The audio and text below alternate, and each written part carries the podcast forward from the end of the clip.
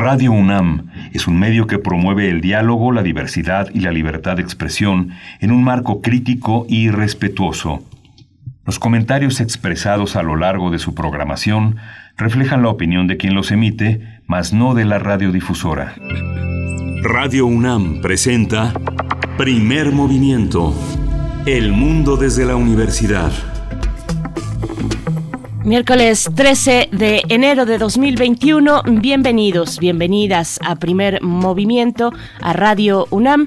Transmitimos en el 96.1 de FM el 860 de AM y también eh, de manera mm, digital en www.radio.unam.mx. Son las 7 con 7 minutos de la mañana, hora del centro del país. Arrancamos este programa, este espacio de Radio UNAM. De aquí hasta las 10 de la mañana nos vamos con distintos contenidos eh, y por supuesto también para hacer comunidad les invitamos a escribir a redes sociales arroba P en Twitter, Primer Movimiento UNAM en Facebook. Allí en cabina se encuentra Frida Saldívar, como cada mañana en la producción ejecutiva, en compañía de Violeta Torres, Violeta Berber Torres, en la asistencia de producción.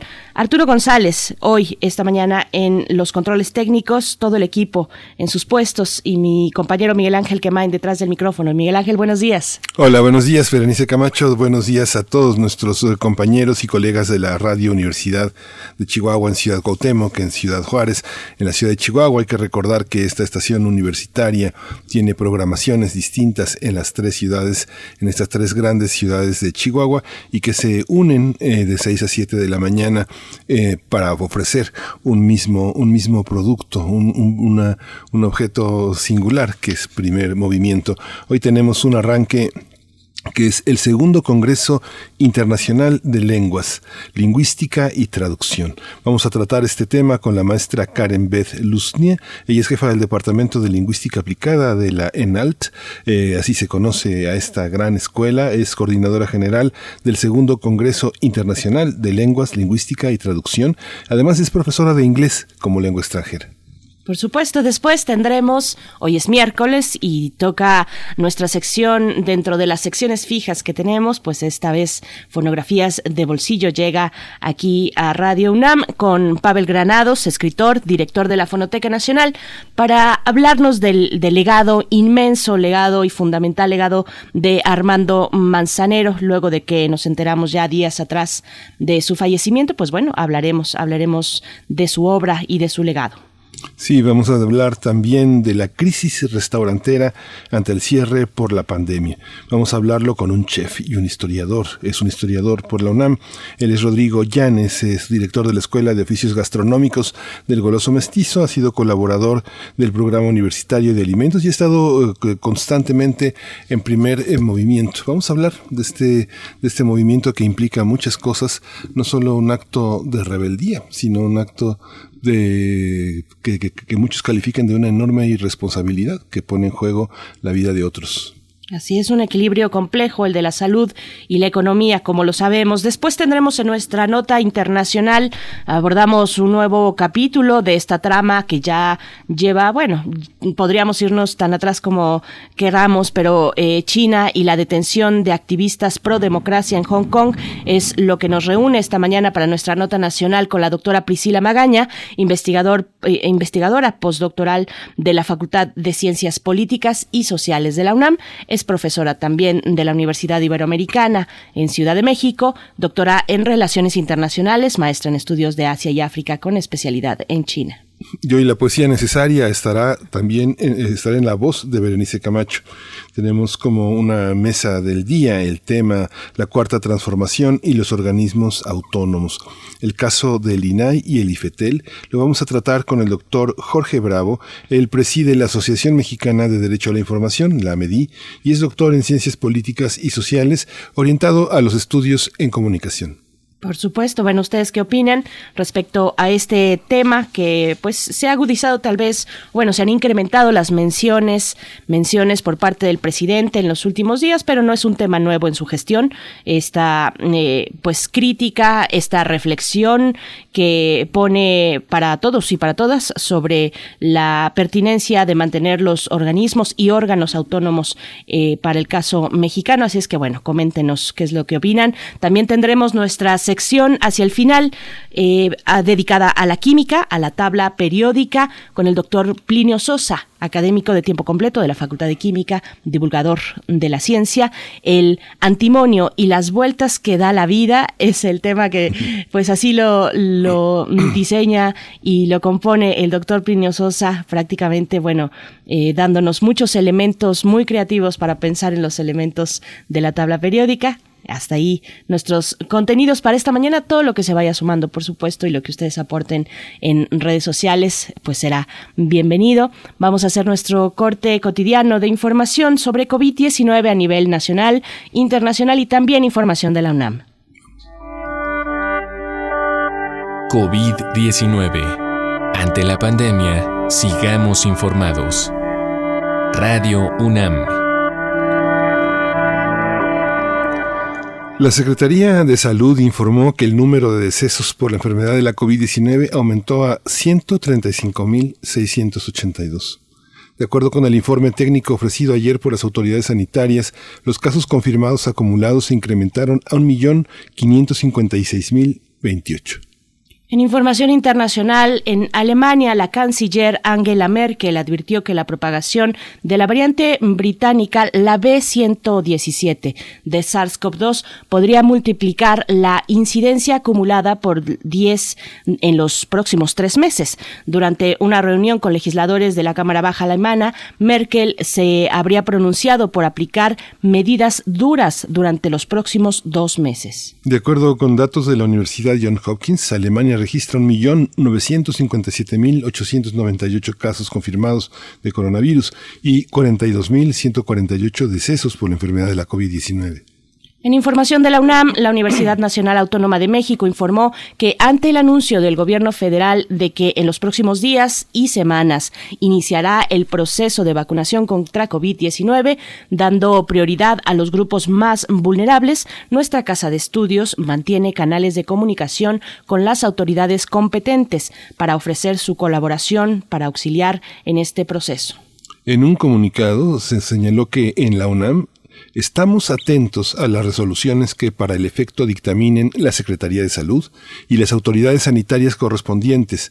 Vamos a seguir informando oportunamente a la comunidad universitaria tan pronto se tenga información complementaria.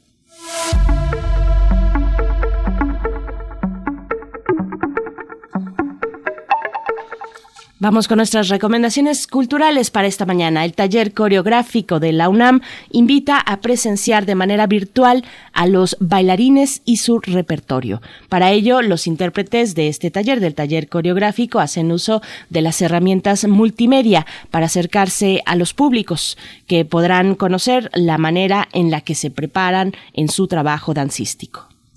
Vamos a eh, bailarines y su repertorio va a estar disponible a partir de las 8 de la noche de este miércoles a través del canal de YouTube y de la página de Facebook del taller coreográfico de la UNAM. Y bueno, iniciamos este miércoles 13 de enero con música y todavía tenemos muchos radioescuchas que confían en este poder de la radio de abrazar, de felicitar, de mandar un mensaje a través de este, de este medio tan importante. Este, esta canción con la que vamos a abrir, Alan, lleva una dedicatoria para Alan Alexander Olmos Tamaris, quien cumple 11 años, 11 años este, este 13 de enero y pues lo felicitamos con, con, mucho cariño y con mucha, y con mucha afición por su afición al radio. Su mamá lo felicita a través de Primer Movimiento. Vamos a verlo.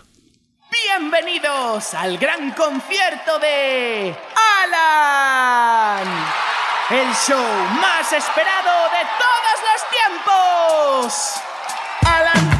La escoba y mueve la cabeza como un rock and roll. Y baila, baila con la escoba y mueve la cabeza como un rock. Un saltito y un pasito, despacito ya acelero. Una vuelta y una mueca, yo camino, yo me muevo, no paro de dar vueltas y doy palmas con las manos, con los pies voy al revés. Ahora grito, ahora canto todos a dar saltos, jefa un rock and roll y baila, baila con la escoba y mueve la cabeza como un rock.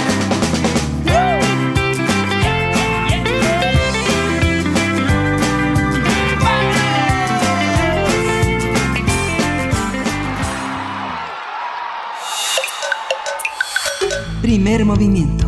Hacemos comunidad.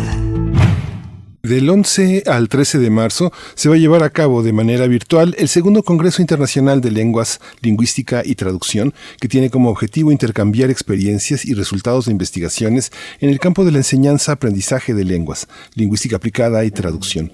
Este congreso lo organiza la Escuela Nacional de Lenguas, Lingüística, organizado por la Escuela Nacional de Lenguas, Lingüística y Traducción de la UNAM. Así es, el programa del Congreso está dirigido a investigadores, investigadoras, académicos nacionales e internacionales que se dediquen a estos ámbitos, sobre todo en educación media superior y superior.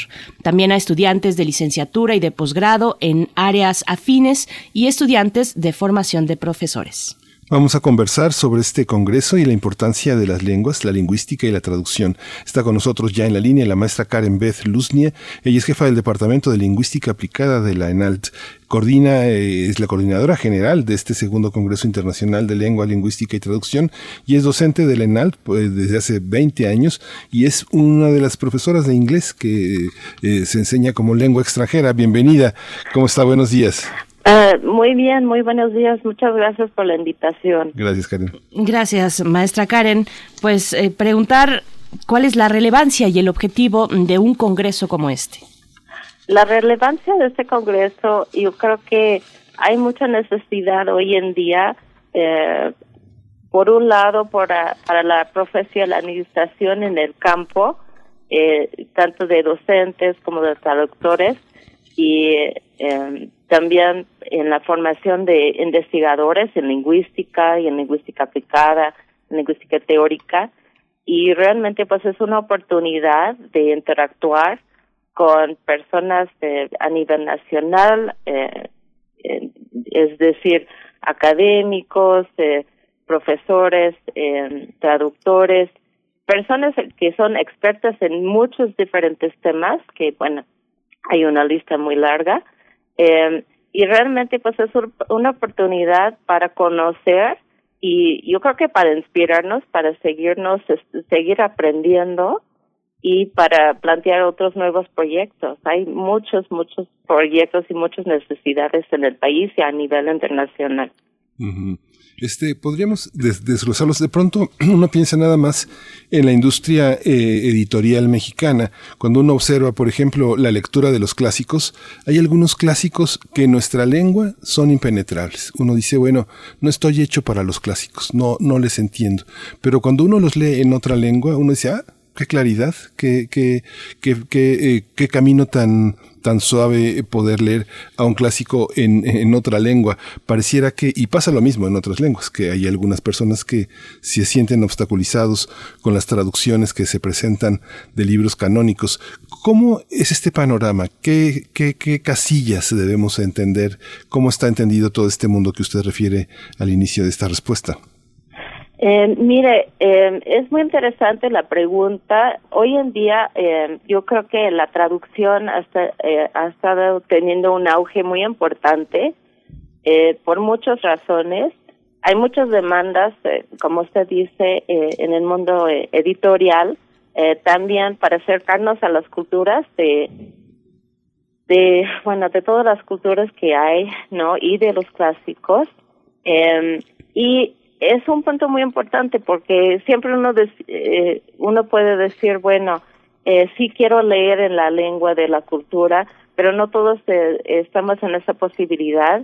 Eh, y eh, digamos que eh, la disciplina de la traducción pues es es muy profunda porque pues eh, tiene temas como de eh, el vocabulario específico, que puede ser de jurídico, que puede ser de literatura, que puede ser técnico, pero además nos hace esta parte cultural de cómo se traducen las cosas, que por un lado como docentes de lengua, eh, que pues ya tenemos una larga trayectoria en la escuela, eh, pues enseñamos y buscamos las formas de eh, conocer la cultura, pero esta otra parte, pues la traducción eh, pues eh, sí es un campo muy, muy importante. Yo creo que sobre todo eh, de los últimos años eh, en esta parte tecnológica que nos acerca eh, a diario eh, tenemos eh, por las redes sociales y por los medios, eh, pues este acercamiento, pues las, los dos, digamos, campos son muy importantes, tanto la traducción como la, las lenguas, y, y es un campo yo creo que uno nunca termina de conocer, y entonces por eso es muy muy importante y también muy interesante estos congresos y este congreso de nosotros porque realmente vamos a encontrar pues eh, eh, ponentes y tenemos varios plenaristas, eh, eh, un, un plenarista de España, por ejemplo, que, que él toca este tema, por ejemplo, de el papel de la traducción en la representación de culturas. Tenemos, vamos a tener eh, plenarias sobre bienestar del docente y entonces son temas como tan como cotidianos eh, como de expertos que nos acercan a, a, nuestros colegas en todas partes del mundo y nos inspiran para plantear nuevos proyectos. Maestra Karen, bueno, mi compañero preguntaba sobre la traducción y yo pregunto sobre la lingüística o la evolución del lenguaje eh, y un poco lo que ya empezaba a notar usted ¿Cuáles son los retos que tiene la lingüística o, bueno, para ustedes como especialistas y docentes, eh, esta evolución del lenguaje? Yo pienso precisamente en eh, esto que ya anotaba, eh, los retos que nos trae la era de la comunicación en, el espacio digital. El, el, medio modifica la forma en la que hacemos uso del lenguaje. ¿Cómo, cómo ver esta? ¿Cómo acercarnos y problematizar estos aspectos de la vida cotidiana? Yo creo que hay muchos estudios en la lingüística eh, que hoy en día que eh, pues sí están, hay, hay mucho análisis en cuanto a cómo usamos el lenguaje. Eh, también vamos a tener uh, un, una planarista que va a, tocar este tema del pensamiento y el lenguaje y cómo están relacionados. Ah, claro, hay una evolución del lenguaje y yo no sé, yo no podría decir que a lo mejor eh, siempre ha habido, siempre ha habido una, una evolución de, los de, los, uh, de las lenguas, del lenguaje cotidiano que usamos.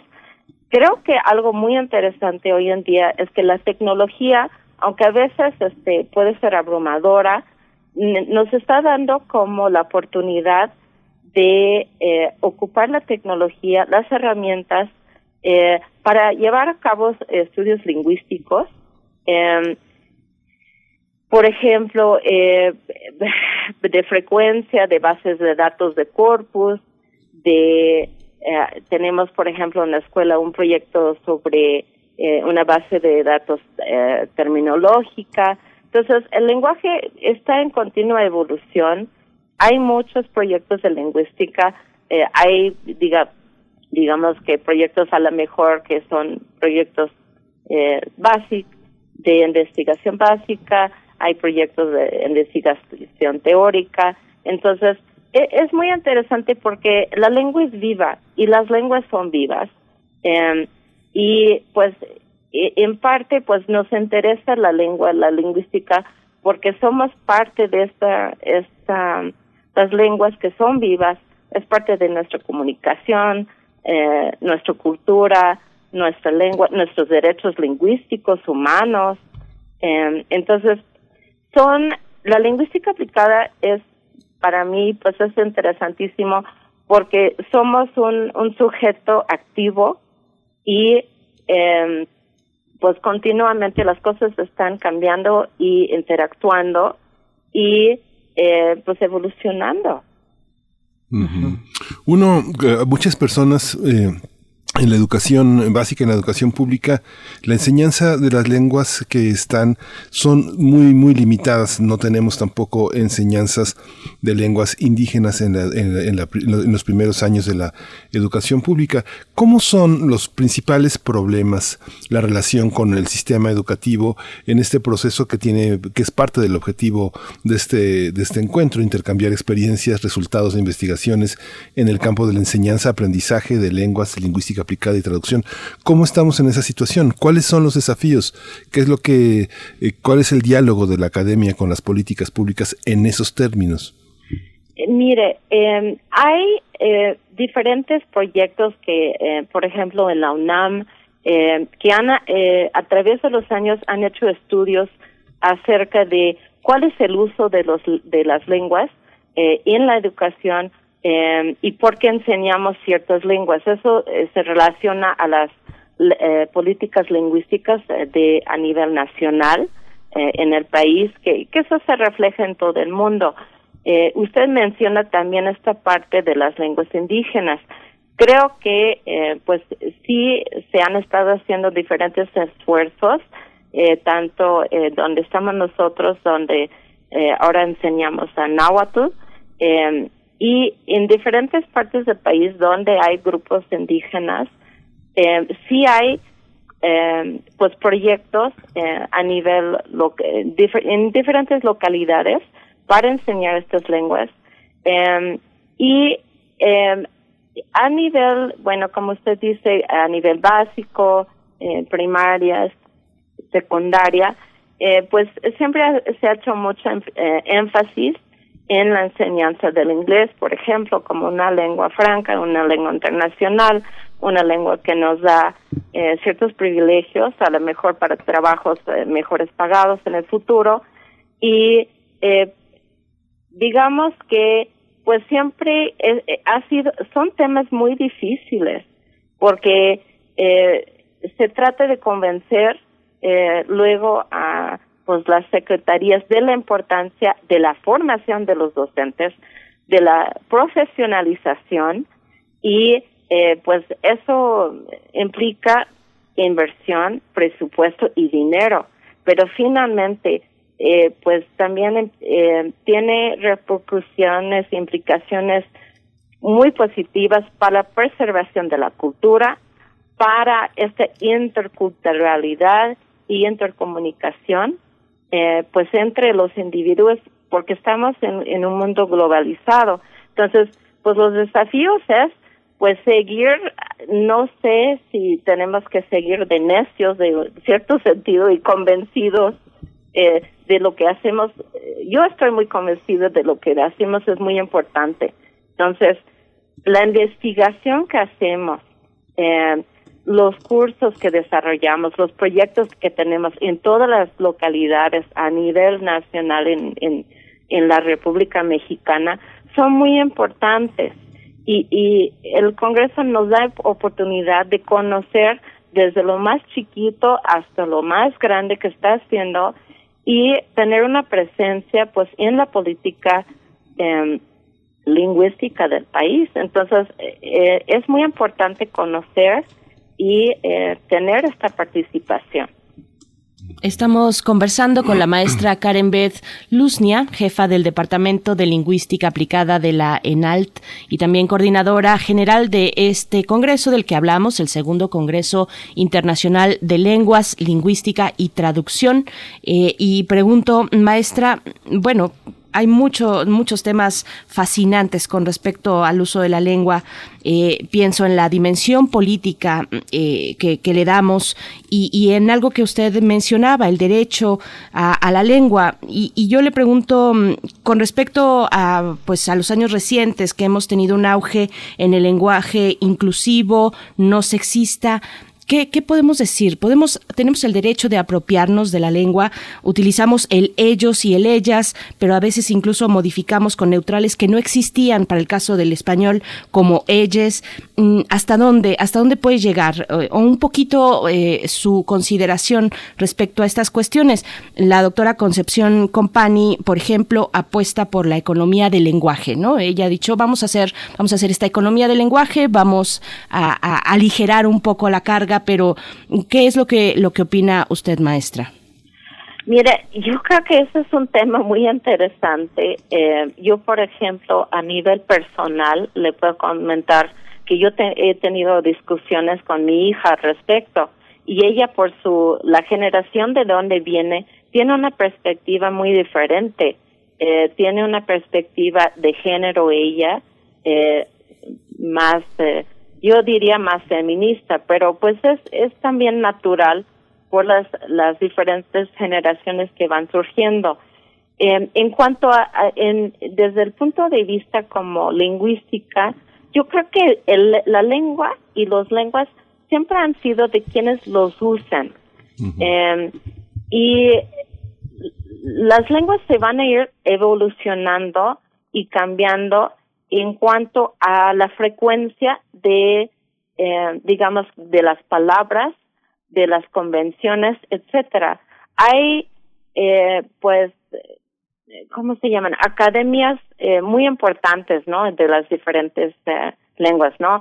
Eh, está la RAI en España, está em, la Academia Francesa en Francia, que digamos que son instituciones que regulen, entre comillas, las lenguas pero no son eh, cosas tan fáciles de, de, controlar, ¿no? Porque son las personas que usan las lenguas. Entonces, finalmente, los cambios que se van a ir dando van a ser los cambios que aceptan las personas y que ponen en uso. Entonces, eh, yo puedo decir, bueno, yo no, yo, por ejemplo, eh, no me gusta tanto los términos neutrales, etcétera, pero pues no depende a mí a nivel personal, depende pues de la población y de quien usa la lengua. Bueno, sí, bueno, sí, en, este, en este segundo Congreso Internacional ya se cerraron, se cerró la recepción de propuestas, va a empezar en marzo, estamos preparándonos para, para, para este tema. ¿Cuáles son, cuáles son los temas de, de la recepción? ¿Qué, ¿Qué recibieron ustedes como propuestas? ¿Cómo organizar esa diversidad de campos de, en los días en los que se va a realizar este, este, este encuentro que es del 11 al 13 de marzo, tres días? Sí, eh, pues mire, eh, bueno, ha sido un proceso como como todo en estos momentos un poco complejo porque eh, pues ya lo vamos a llevar en línea porque eh, pues por la pandemia eh, recibimos una cantidad de propuestas eh, muy buena. Eh, tenemos temas como eh, la enseñanza de lenguas indígenas, sobre la psicología, terminología, diferentes aspectos de la traducción, eh, adquisición de lenguaje, eh, ahorita unos temas que creo que son muy relevantes para, sobre todo todos los que estamos en línea ahorita, cómo se aprende en línea, eh, cómo se enseña en ambientes digitales. También eh, hemos recibido propuestas sobre cultura, literatura, políticas lingüísticas en México, eh, también otro tema eh, es el desarrollo de materiales para personas con discapacidad.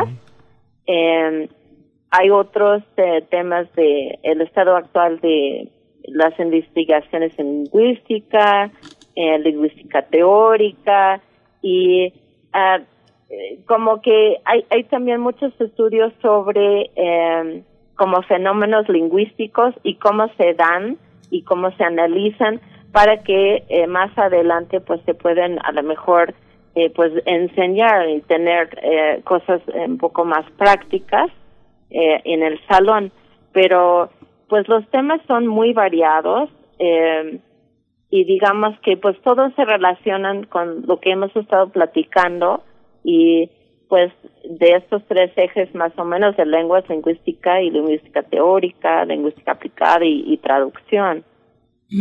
Maestra, eh, ¿cómo podemos acercarnos? ¿Quiénes están convocados? Eh, ¿Podemos, sin ser especialistas o, profesores, eh, acercarnos a este Congreso Internacional de Lenguas, Lingüística y Traducción? Sí, por supuesto. está abierto pues a alumnos, a, académicos, tanto de la UNAM como de toda la República hemos tenido la suerte por el título del Congreso, no sé por qué, que cuando se busca en el buscador de Google eh, somos el, número uno, entonces no somos difíciles de encontrar. Entonces eh, la abreviación es CIRT. Eh, entonces eh, se busca el Congreso Internacional de Lenguas Lingüísticas y Traducción. Eh, estamos, eh, tenemos el registro abierto hasta el 12 de febrero que puedan eh, eh, registrarse, hacer su pago y pues estaremos muy muy contentos de recibirlos en, el, en este congreso que va a ser del 11 al, 13 de, marzo. Y eh, como ciertos eh, plus que tenemos, eh, vamos a tener unos talleres post-congreso para esta actualización que hemos estado platicando. Y también vamos a tener unas ponencias, aparte de las ponencias en vivo y plenarias, vamos a tener una parte de ponencias pregrabadas para dar cabida a la mayor cantidad de temas y de, este, expertos y profesionales en estos campos. Perfecto, pues ahí está hecha la invitación. De nuevo, acercarse al, eh, bueno, en el buscador, si ustedes ponen así de esa manera, SILT es C de casa, I, L, L, T, son las siglas del Congreso Internacional de Lengua, Lingüística y Traducción, pues ustedes lo pueden encontrar este evento que será virtual del 11 al 13 de marzo de este año y que es la propuesta, mm, el Congreso, el segundo Congreso que nos propone precisamente el, eh, la Escuela Nacional de Lengua, Lingüística y Traducción de la UNAM, la ENALT. Así es que, bueno, está hecha la invitación. Muchas gracias, maestra Karen Beth Luznia, por, por esta por compartir con nosotros esta mañana. No, muchas gracias a ustedes y este pues esperemos este vernos y interactuar por ahí. Por muchas gracias. Gracias. Pues vamos a ir, vamos a ir con música. Vamos a escuchar, eh, vamos a escuchar una propuesta musical de primer movimiento, de la, de la producción de primer movimiento. Es una producción que tiene una, una, duración que se refleja también en una forma de podcast que está en Spotify, se alimenta a diario con la música que sale en el programa. Pueden consultarla. Muchas personas nos preguntan diariamente cuál fue la pieza que escuchamos alrededor de las 8 de la mañana. Bueno, pues es este esfuerzo sostenido de tener una línea musical que al fin termina siendo una línea moral y estética. Hoy vamos a escuchar eh, Comfortably Numb de Pink Floyd. ¿Hay alguien ahí?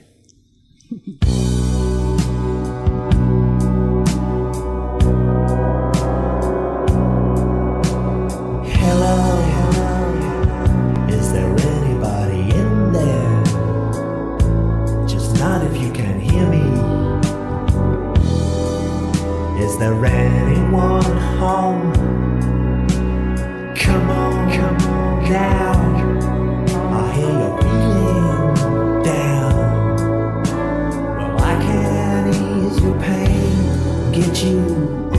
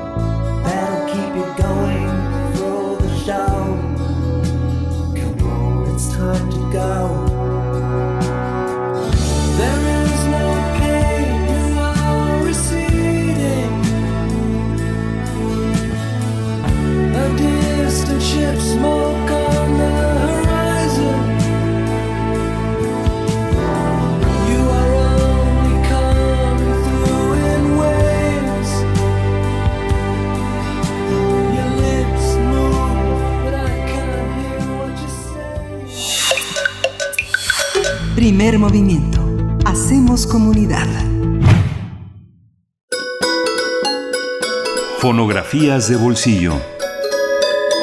Tenemos nuestras primeras fonografías de bolsillo de este 2021 y le damos la bienvenida a Pavel Granados, escritor y director de la Fonoteca Nacional, para hablar, bueno, de un gran signo de la música y la composición en nuestro país, Armando Manzanero, que nos eh, dejó el 28 de diciembre pasado. Y pues bueno, estamos hablando de su legado contigo, Pavel, querido. ¿Cómo te encuentras? Feliz año.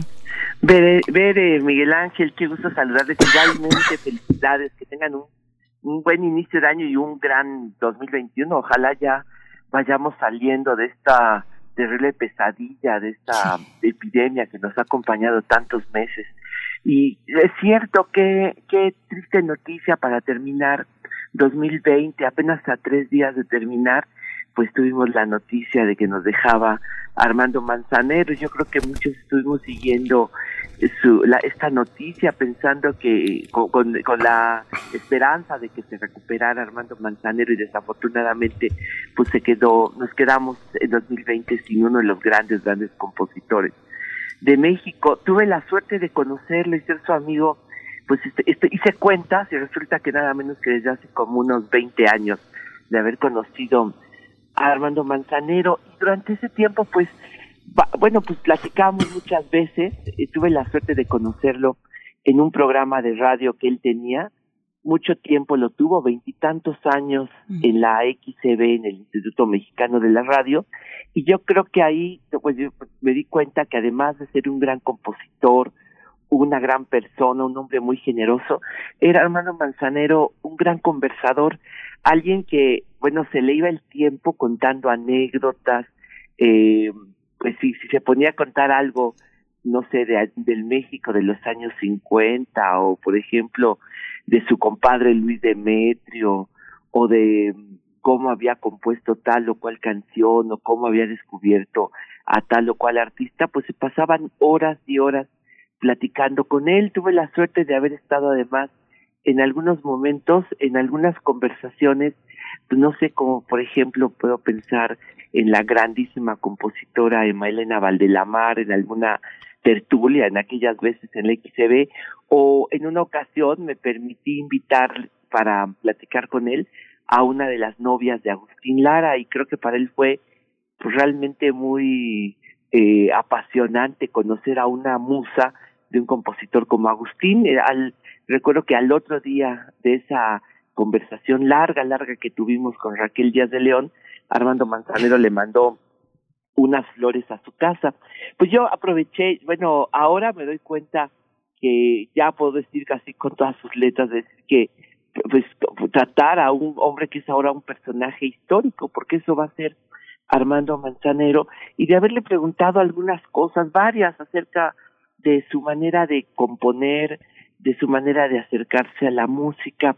Eh, una de las cosas que yo tenía mucha duda, porque eh, se le dice a él, pues un gran compositor, no sé, eh, un personaje que se dedicó pues a la a la música romántica, pero qué entendía él por música romántica, de dónde venía él, cómo se asumía como compositor, eran algunas de las preguntas que a mí me interesaba hacerle. Y por ejemplo, yo le dije, oye, eh, maestro, ¿tú cómo...? Eh, ah, bueno, una cosa es que él ya que le hablara a uno de tú y sonaba raro decirle hola maestro, pero hablarle de tú porque no no crean ustedes era difícil este eh, a, empezar a hablarle de tú a Armando Manzanero, pero le preguntaba yo, le decía, ¿cómo le haces tú para saber si estás componiendo una balada o un bolero? Cómo llega una canción, llega una canción con el ritmo, llega una la pura letra, llega la llega una melodía y uno se va eh, uno le va poniendo palabras, ¿cuál es la manera en que llega una canción? Y él me dijo, pues mira, no lo sé, creo que es una pregunta que le hacían mucho. Yo, no, bueno, no lo sé, pero era una pregunta a la que yo creo que no le gustaba mucho contestar en el sentido de que él era un hombre que para el cual la composición era algo muy muy íntimo, muy personal. Yo sé que Armando Manzanero se paraba muy temprano, casi a las cinco de la mañana, Bueno, ustedes seguramente se paran a hora más o menos, pero Armando Manzanero se paraba también dos horas eh, o tres, no sé, diariamente a componer, a trabajar en su obra. Y me dijo, mira, yo pienso que si hay algo de voluntad a la hora de componer, en que no, no llegan así las canciones y ya como que lo poseen a uno, sino que hay una voluntad de trabajo.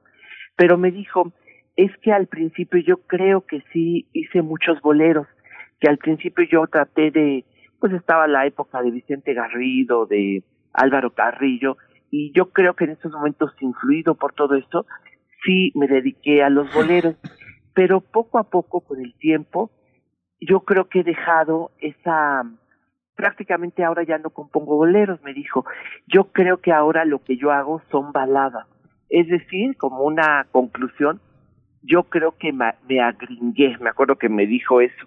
Es decir, que la balada sí efectivamente es, eh, en su momento, en los años 60 se le decía la balada el rock lento.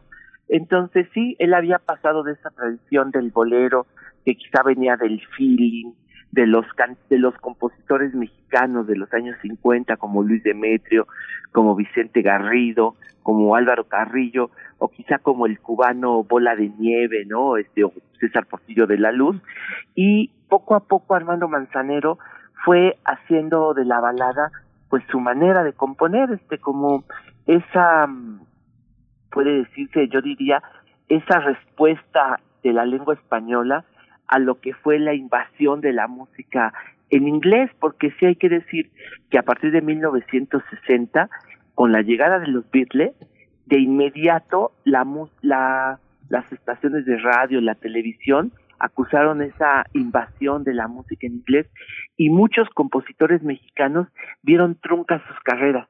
A muchos les dije, la crítica de música en esa época decía la generación de los ahorcados, como para decir que eran pues unos compositores a los cuales la música en inglés les había truncado su música. Y Armando Manzanero, a diferencia de todos esos compositores, fue un músico que se aprovechó de esa circunstancia y por el contrario vio pues decir toda su fama toda su su manera de componer eh, pues firme a pesar de esa invasión eh, fue productor musical, eh, de algún modo el lanzamiento grande de Angélica María pues fue gracias a Armando Manzanero, le hizo discos a las, por, poner un ejemplo, a la Sonora Santanera, era un hombre que se sentía muy, muy a gusto en los estudios de grabación, o sea que no nada más fue músico, no nada más fue arreglista, sino productor, y era muy asombroso verlo hablar de discos, porque él decía, bueno, si hacemos un disco eh, de tales características, tenía desglosado los costos, las sesiones de estudio, cuántos músicos se necesitaban para tales o cuales cosas. Era, tenía de verdad un conocimiento enorme de la producción eh, fonográfica. Eh, me acuerdo que le pregunté, ¿cuál es tu cantante favorito? Y me dijo, mi cantante favorito sin duda Fernando Fernández. Don Fernando Fernández era, yo le preguntaba como un intérprete de él, pero para él la gran voz de México era Fernando Fernández.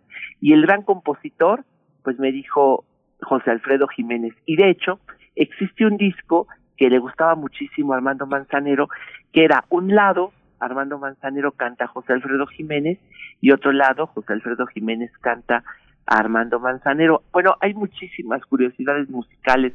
Lo grabaron, yo una vez le dije, oye, te grabaron no solo las grandes voces de la, de la música en español de todos los países, sino las grandes voces del continente. En inglés, Frank Sinatra y Elvis Presley, y en portugués, Elis Regina te grabó también. Y me dijo, en el caso de Elvis Presley y de Regina, es cierto, me grabaron, pero yo creo que yo les di mala suerte. Eh, Eli Regina cantó Me dejas loca, Elvis Presley Somos novios, y me dijo fueron las últimas grabaciones de ellos dos. De hecho, Elis Regina murió en la misma semana que grabó Armando Manzanero. Bueno, pues yo traje una este, curiosidad, eh, pues no discográfica, pero fue algo realmente muy bonito. Es, pues no sé, eh, se los cuento que es cuando hicimos el homenaje a Luis Arcaraz en la Fonoteca Nacional, lo hicimos María Luisa Arcaraz y yo, estuvimos eh, viendo cómo hacer este homenaje. Y cuando María Luisa le dijo a varias personas, voy a hacerle un homenaje a mi papá, pues todo el mundo quiso participar. Naturalmente la viuda de Luis Arcaraz, doña Paz, Paz Genesta, estuvo esta tarde platicando, ¿no? Esta noche platicando sobre su esposo Luis Arcaraz. Jaime Almeida y yo estuvimos platicando, bueno, estuvimos organizando el homenaje. O Alberto Castro dijo, yo canto con, si es algo relacionado con Luis Arcaraz. Y Armando Manzanero, cuando se encontró con María Luisa, le dijo, oye, si le haces un homenaje a tu papá, por favor me invitas porque yo lo admiro muchísimo. Eh, María Luisa se encontró las partituras originales de la orquesta de Luis Arcaraz y la Jazz Band de México le dijo, si existen esas partituras, nosotros las montamos ese día. Naturalmente, y bueno, el hijo de Armando Manzanero, eh, Juan Pablo, también dice, ofreció, dijo, yo también quiero cantar esa, esa noche. Entonces, ustedes comprenderán que no cabían eh, eh, tantos músicos siquiera en el pequeño auditorio de la Fonoteca Nacional, y cabe más o menos unos 80, 100 personas, pues ya eran nada más de puros músicos, como la mitad, entonces pedimos, buscamos otro lugar, que nos ofrecieron el lunario del Auditorio Nacional y ahí esa noche eh, se cantaron las canciones de, de Luis Arcaraz. Armando Manzanero platicó cómo era esa admiración que él tuvo por Luis Arcaraz y nada menos que la Jazz Band de México acompañó esa noche Armando Manzanero, pues una noche en la que no, no fuimos poquitos, al contrario, fue muchísima gente al lunario, pero pues para recordar a Armando Manzanero, para recordar esa noche de verdad tan bonita que hubo, eh, pues gracias a la Fonoteca Nacional, gracias al lunario, quisiera compartir ese momento en que Armando Manzanero platicó y cantó esa canción increíble que es Quinto Patio de Luis Arcaraz y Mario Molina Montes. Ese es el, el audio que traje para este miércoles, para comenzar estas fonografías de bolsillo de 2021. Yo, te quería comentar, Pavel, que el próximo viernes es el Día del Compositor y justamente la sociedad, la Sociedad de Autores y Compositores de México organiza seis horas con Armando Manzanero. Distintos compositores, Manuel Alejandro, Manuel Eduardo Toscano, Marcela de la Garza, Natalia Lafourcade, Mónica Vélez, Napoleón, todo el mundo se reúne para cantar a través de la, de la página de Facebook que, que tienen en Facebook este Live, en la SAC, eh, SAC oficial, que es la Sociedad de Autores y Compositores de México, que fortaleció tanto a Armando Manzanero. Uno va a ver realmente todo esto que comentas, cuántos arreglos, cuántos arreglistas están alrededor de la música de Manzanero, así que va a ser todo un festín justamente en el Día del Compositor, que también la familia de Manzanero y Manzanero mismo es un ejemplo de cómo, de cuál es la relación con los medios a partir de algo que consideramos el espectáculo, ¿no? que no es el amarillismo, que es la, la cordura, la congruencia, una actitud ética, una alta moralidad y una alta colaboración con la gente que empieza, ¿no? Así es, apoyaba muchísimo a los jóvenes compositores y cantantes. Pues sí, el primer año del compositor Gin Armando Manzanero, que era el, el anfitrión de esta comida que se hacía el cada 15 de enero y esta fiesta pues va a ser un poquito triste, pero ahí estaremos todos. También yo mando un mensaje a la sociedad de autores y muchísimos estaremos ahí, este, toda la, todo ese, todo el 15, pues recordando a Manzanero y hablando de los compositores mexicanos. Sí. Pues querido Pavel, muchas gracias por, por abrir de esta manera. Pues sí, lamentable, lamentable la pérdida, pero el legado es enorme. Es no? de verdad impresionante la versatilidad eh, que, que en, en una figura como la de Manzanero de poder grabar con todo el mundo, con todo tipo, distintos tipos de voces, en fin, de verdad un legado impresionante. Pavel, querido, te, te saludamos, te agradecemos y nos escuchamos dentro de ocho días contigo. Nos vemos el próximo miércoles. Un abrazo.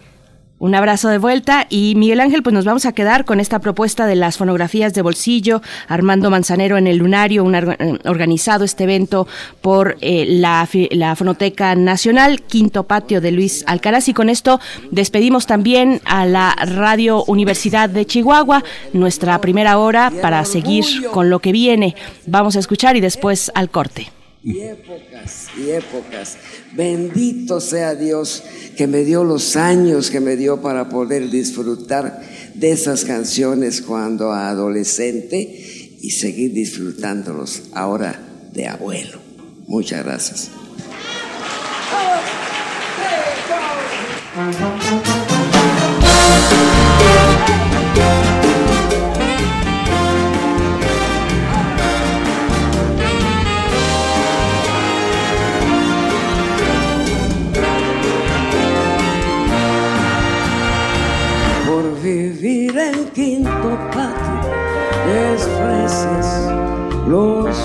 De un amor tan verdadero, sin mentira ni maldad.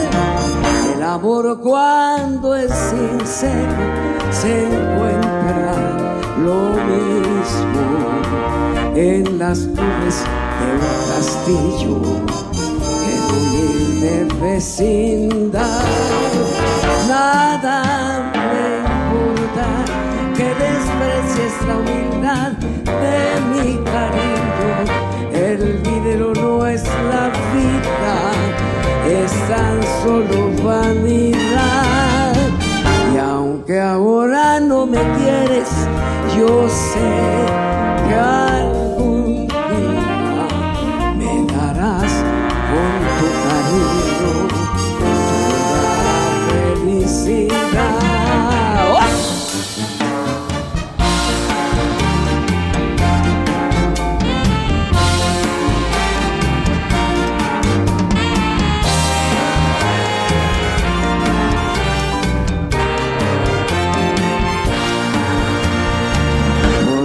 Vivir en quinto patio desprecias los besos de un amor tan verdadero, sin mentira ni maldad. El amor cuando es sincero se encuentra lo mismo en las torres de un castillo, en humilde vecindad. Nada me importa que desprecies la humildad de mi cariño. El dinero no es la vida, es tan solo vanidad. Y aunque ahora no me quieras, yo sé que algún día me darás con tu cariño toda la felicidad.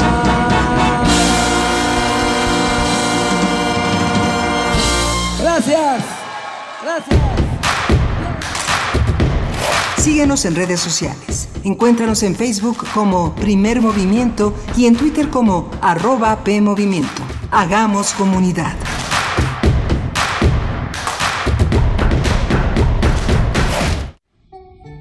Entonces, ¿nos echamos otra cancioncita para aliviar el rato? ¿Y, y si no logramos cruzar para el otro lado? Si no volvemos a ver a nuestras familias. Tú no te preocupes, hombre. Hay que tener fe. Ya verás que llegamos y enviamos muchos dólares. ¿Te sabes esa de José Alfredo? La que dice... Yo sé bien que estoy afuera, pero el día en que yo me muera, sé que tendrás que llorar. El viaje de los cantores. Radiodrama adaptación de la obra homónima de Hugo Salcedo, basada en hechos reales. En el marco del tercer Congreso Internacional de Radioteatro y Ficción Sonora. El viaje de los cantores. Sábado 16 de enero a las 20 horas. Revive los hechos. Radio UNAM. Experiencia sonora.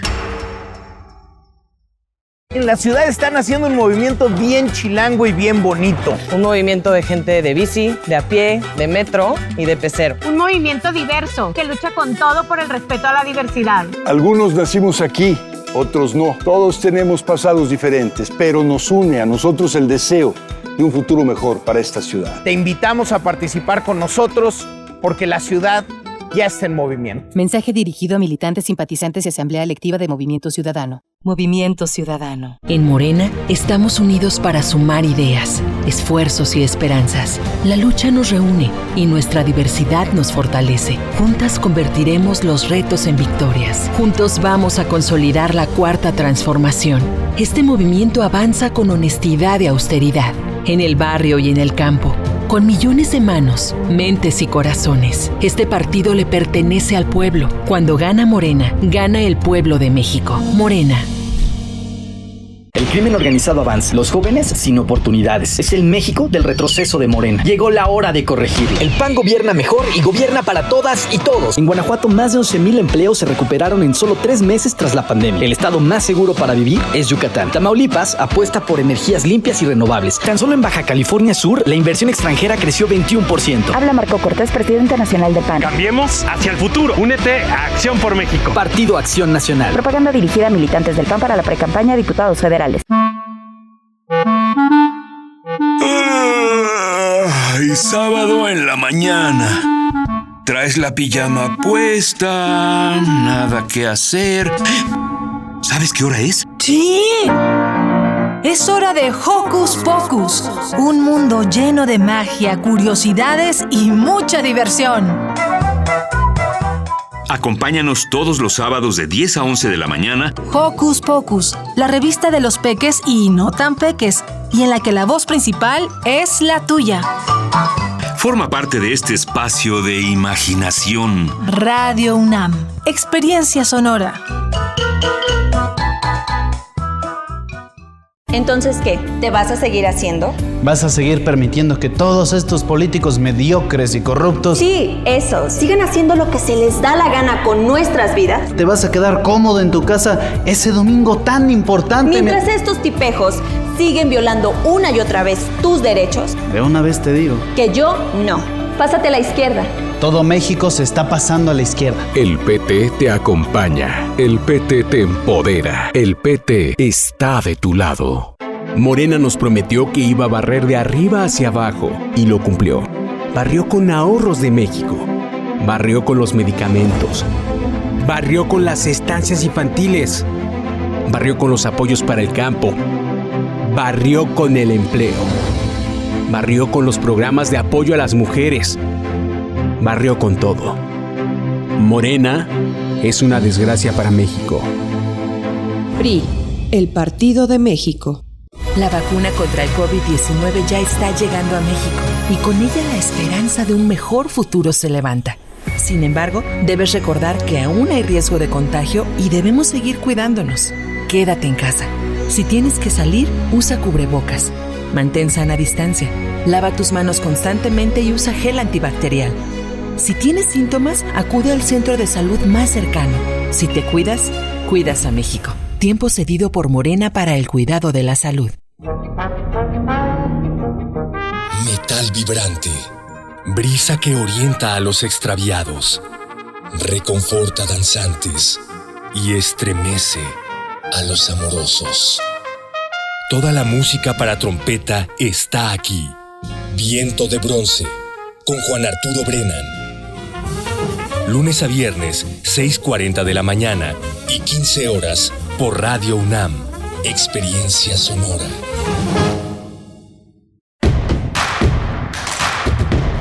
Queremos escucharte. Llámanos al 55 36 43 39 y al 55 36 89 89. Primer movimiento. Hacemos comunidad.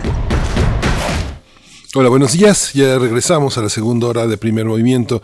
Esto es primer movimiento. Hoy es miércoles 13 de enero. Son las 8.05, 8.06 de la mañana aquí en la Ciudad de México. Estamos en Adolfo Prieto 133, transmitiendo en los controles técnicos. Socorro Montes está en la producción ejecutiva Frida Saldívar, apoyada en la producción con eh, este, la señorita Berber Torres, Natalia Berber Torres, y del otro lado del micrófono, eh, Berenice Cabancho. Buenos Así días. es. Querido Miguel Ángel, muy buenos días. Eh, esta mañana no está Socorro Montes, está Arturo, Arturo González, González, en los sí, controles. exacto. Sí, y nuestra Y compañera Berber. también. Por supuesto, nuestra compañera mm, también, mm, este, pues, eh, que recién se incorporó a este proyecto, a primer movimiento, mm, Violeta Berber Torres también en la, en la asistencia de producción y bueno, todo el equipo, todo el equipo en sus puestos para llevar a cabo este programa, este espacio. Vamos a tener, bueno, primero lo primero, saludar a la radio Nicolaita porque nos unimos en esta hora a su transmisión en el 104.3 en Morelia. Saludos, saludos por allá. Mm, escríbanos en, en, redes sociales, siempre nos da mucho gusto de verdad saber de ustedes, saber de cómo amanecen allá en Morelia y en general donde sea que nos estén escuchando, pues bienvenidos sus comentarios en nuestras redes sociales arroba PMovimiento en Twitter, primer movimiento UNAM en Facebook y bueno, tenemos una hora por delante muy interesante, vamos a estar conversando en unos momentos sobre la crisis restaurantera ante el cierre por la pandemia, esta crisis restaurantera y estos eh, pues estas demandas de los restauranteros en Ciudad de México que se ha hecho pues muy muy vigente, muy presente en los últimos días. De hecho, el día de hoy se tiene prevista una segunda una segunda reunión con eh, algunos restauranteros. Esta reunión ahora incluye a representantes de servicios de repartidores como Uber Eats y Rappi. Eh, este, en esto también cambia con esta segunda reunión, ya que se ha mm, abordado también el tema de las altas cuotas de estos servicios de entrega. Eh, y pues bueno, estamos hablando de que todo cuenta en estos momentos donde, bueno, la economía se asfixia por la cuarentena y la pandemia, Miguel Ángel. Sí, justamente ese tema ha sido complejo, eh, difícil, porque tiene un tinte político muy intenso, redes de solidaridad muy distintas, participaciones institucionales que agrupan a comerciantes, a restauranteros, que están en, un mismo, en una misma tesitura y que bueno, las voces discordantes eh, parecen resultado de una, de una, de una visión de la crisis, pues muy distinta entre diversos grupos sociales. La visión que impera, pues, es la de la ley, la de la emergencia, la de la necesidad de cerrar filas en torno a una infección creciente que todos los días, en, las, en los últimos días de, en estos primeros días de enero, todos los días se dice, es récord en número de infecciones, es récord en número de fallecimientos, es récord la ocupación hospitalaria. Venimos arrastrando esos récords desde diciembre y bueno, hay que, evidentemente, hay que escuchar el llamado de los médicos, de las instituciones de salud y de las instituciones gubernamentales que gobiernan tanto el Estado de México como la Ciudad de México, donde los picos son muy, muy altos, Berenice. Por supuesto, bueno, todavía falta, pero ya tenemos en nuestro país pues el inicio de esta jornada de vacunación para lo que toca a los servidores de salud que están en primera línea.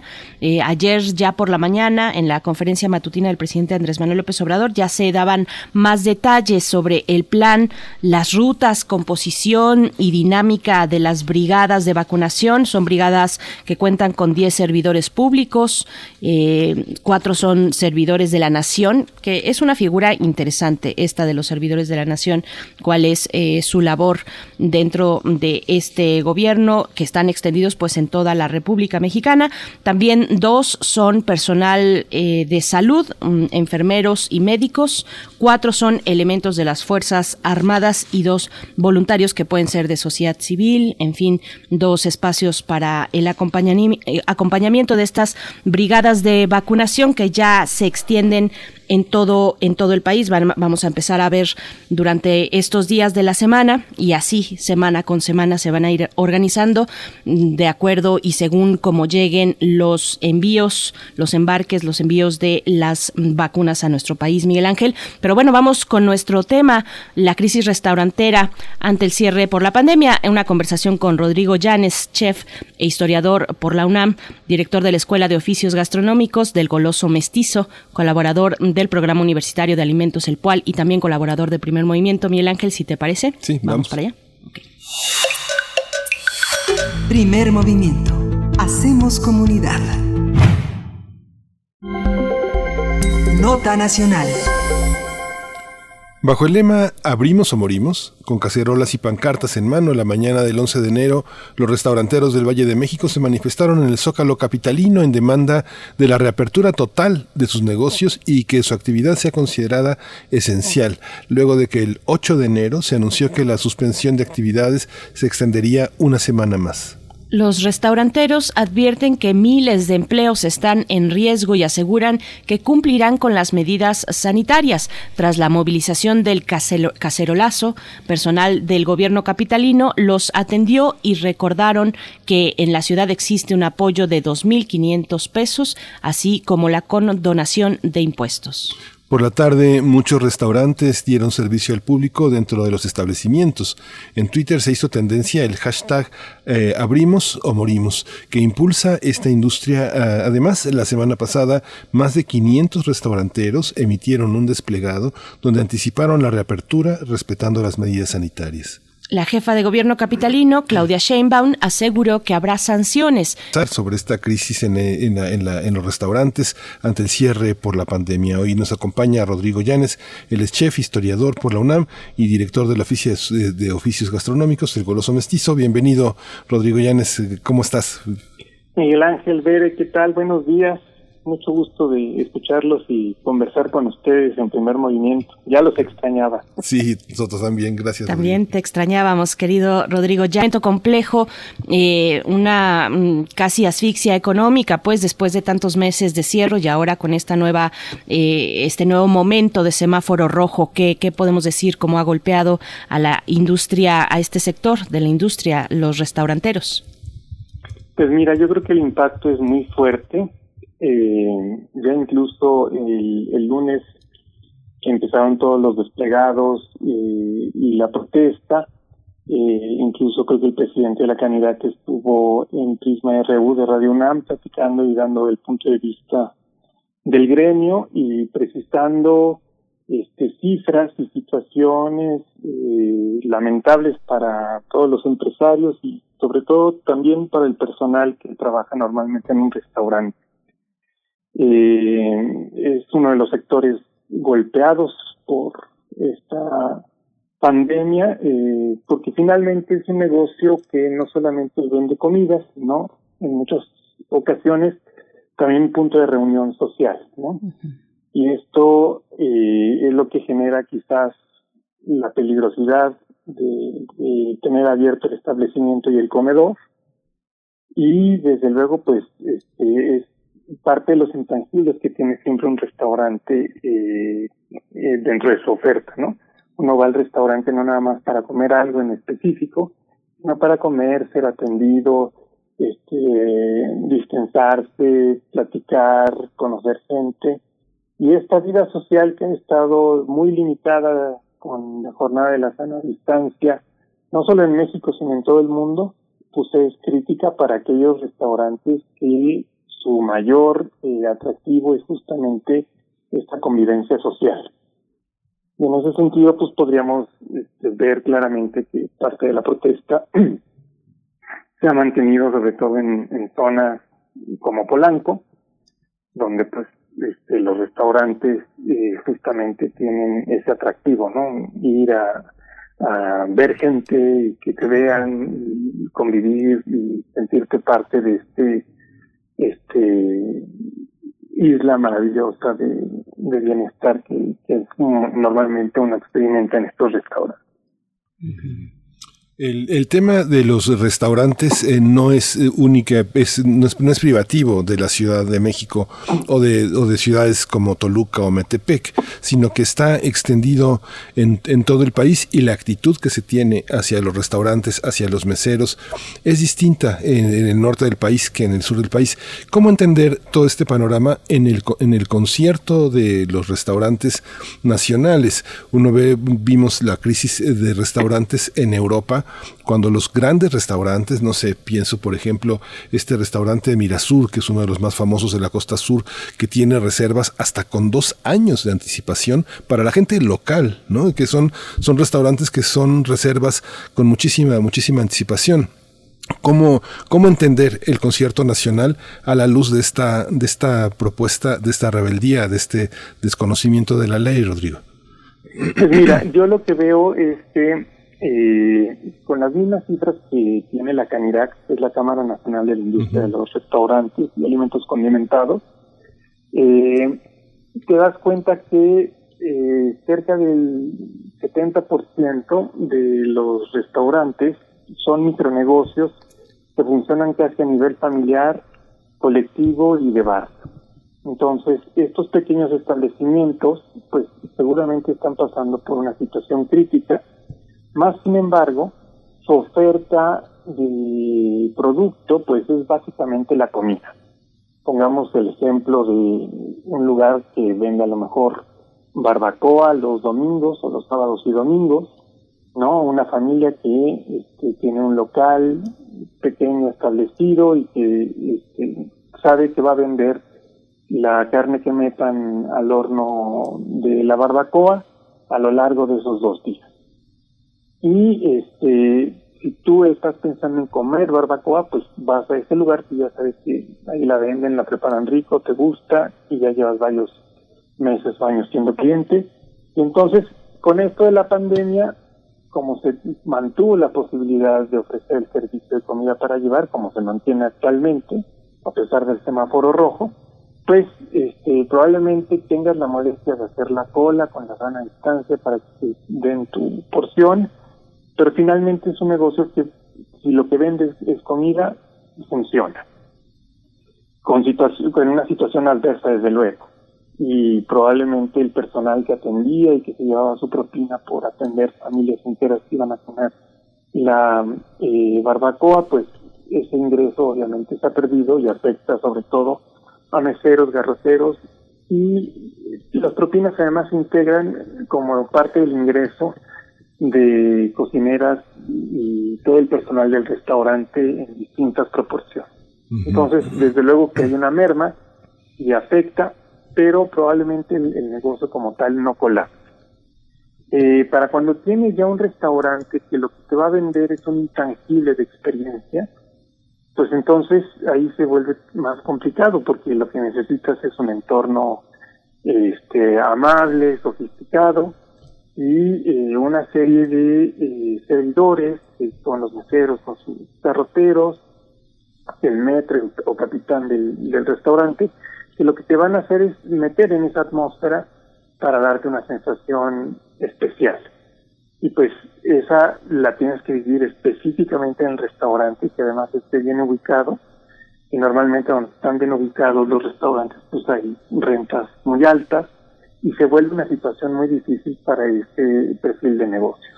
Porque para ellos sí, la, el cerrar el comedor se vuelve eh, algo muy difícil eh, daban cifras, por ejemplo, que pues, las ventas para llevar a través de las plataformas digitales, pues solo aportan un 10% más o menos de la venta habitual que normalmente tiene un negocio. Y mencionaban que un, un restaurante de estas características pues necesita eh, por lo menos el 60% de los ingresos que tenía antes de, la jornada de sana distancia para poder sobrevivir y mantenerse a flote y por lo tanto seguir pagando la nómina y mantenerse a pesar de, no poder recibir comensales en, el restaurante. Eh, yo creo que la experiencia que hubo con el semáforo naranja, pues dio un poco de aire y un poco la sensación de que a lo mejor se podía eh, ya restablecer un poco el flujo de comensales. Yo creo que en base a esa experiencia es que eh, se está queriendo plantear en estos momentos que se puedan abrir los restaurantes. Sin embargo, eh, pues la situación en la Ciudad de México a nivel de hospitalización por casos de COVID y la, el, el número de muertos es altísimo. Y en este sentido yo utilizaría una palabra que, o un término que utilizamos en, en el medio restaurantero, ¿no? Cuando uno está en el restaurante con el restaurante lleno, abarrotado porque todo el mundo llegó a comer a la misma hora al lugar y que de repente ya las cosas en la cocina no están funcionando porque hubo tres errores en, las comandas, ¿no? Y sacaron mal algún platillo o tres más y ya hay un poco de desorden entre los meseros y, y esa situación que nosotros llamamos estar camote, yo creo que eh, el sector restaurantero tiene que entender también que eh, el sector salud está como ¿no? O sea, tenemos ya cerca del 90% de ocupación hospitalaria, que en términos reales, leí ayer una nota, tenemos disponibles como 200 camas para atender enfermos de COVID. Se volvió ya una situación muy crítica y este pues no podemos abonar tampoco aquí esta situación este, se mantenga y llegue a niveles desastrosos, porque eso va a prolongar todavía más el semáforo rojo por semanas, este, yo espero que no llegue a meses, pero eh, hay que tener esta conciencia eh, de que sí, efectivamente es una situación muy difícil para muchos restaurantes, pero para la ciudadanía en general, este es un tema eh, vital y terrible la situación de saturación que estamos viviendo. Por supuesto. Rodrigo Llanes, te pregunto, bueno, ¿qué, qué falta ajustar? Eh, ¿Cómo ver las acciones del gobierno, eh, estas que ha tomado para apoyar de manera más efectiva? No es algo primativo ni de Ciudad de México, ni del Estado de México o las zonas metropolitanas de este país. Eh, no es algo privativo de México en Europa. Desde el inicio de la pandemia, por allá de mm, marzo, ya por allá, pues se mostraban las y se fijaban las preocupaciones por el sector tanto turístico y en general de servicios y por supuesto los restaurantes.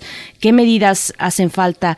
¿Qué se ha visto tal vez en otros países que, que pudiese funcionar? ¿Cómo has visto tú las acciones del gobierno capitalino? Pues mira, este es un tema que puede generar mucha polémica porque todos desde la desde la barrera se ven muy bien los toros, ¿no? Y entonces uno puede siempre criticar cualquier acción de gobierno en un sentido o en otro por considerar que se está haciendo eh, omisión de, de acciones que tendrían que ser fundamentales y que ha sido todo un desastre. Sin embargo, este, se han seguido alineamientos que están siguiendo los gobiernos de todo el, el mundo eh, y se ha eh, determinado estas acciones de sana distancia que desgraciadamente afectan al sector. Yo veo que hay ciertos países, por ejemplo, ayer leía una nota de Francia, donde eh, el gobierno está ayudando a que los restauranteros accedan a crédito eh, con un periodo largo de 25 años de tal manera que puedan capitalizarse para resistir la falta de clientela, eh, que no solamente se genera porque eran restaurantes a, donde a lo mejor iban locales a comer, sino también la gran masa de turismo que visita ciudades como, no sé, este, París o Lyon, ¿no? Entonces, eh, el gobierno de la Ciudad de México hasta donde vamos, ofreció la extensión del pago de impuestos sobre nómina, me parece correcto. Este, no es suficiente porque es un impuesto también reducido, entonces esto no salva finalmente al restaurantero. Hay también el apoyo a los meseros para recibir esta cantidad de dinero eh, durante este mes siento que eso va en la tónica de los programas sociales del gobierno de la ciudad y del gobierno federal, eh, apoyar a la gente. Eh, y em, en el centro histórico están viendo si pueden llegar a negociar cuestiones como reducir el costo de las rentas eh, a través de algún tipo de acuerdo que el mismo gobierno tenga con los propietarios de los inmuebles.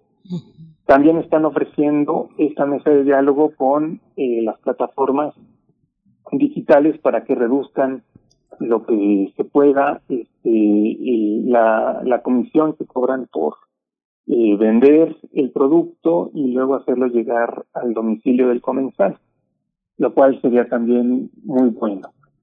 Eh, ¿Qué otras cosas se podrían hacer?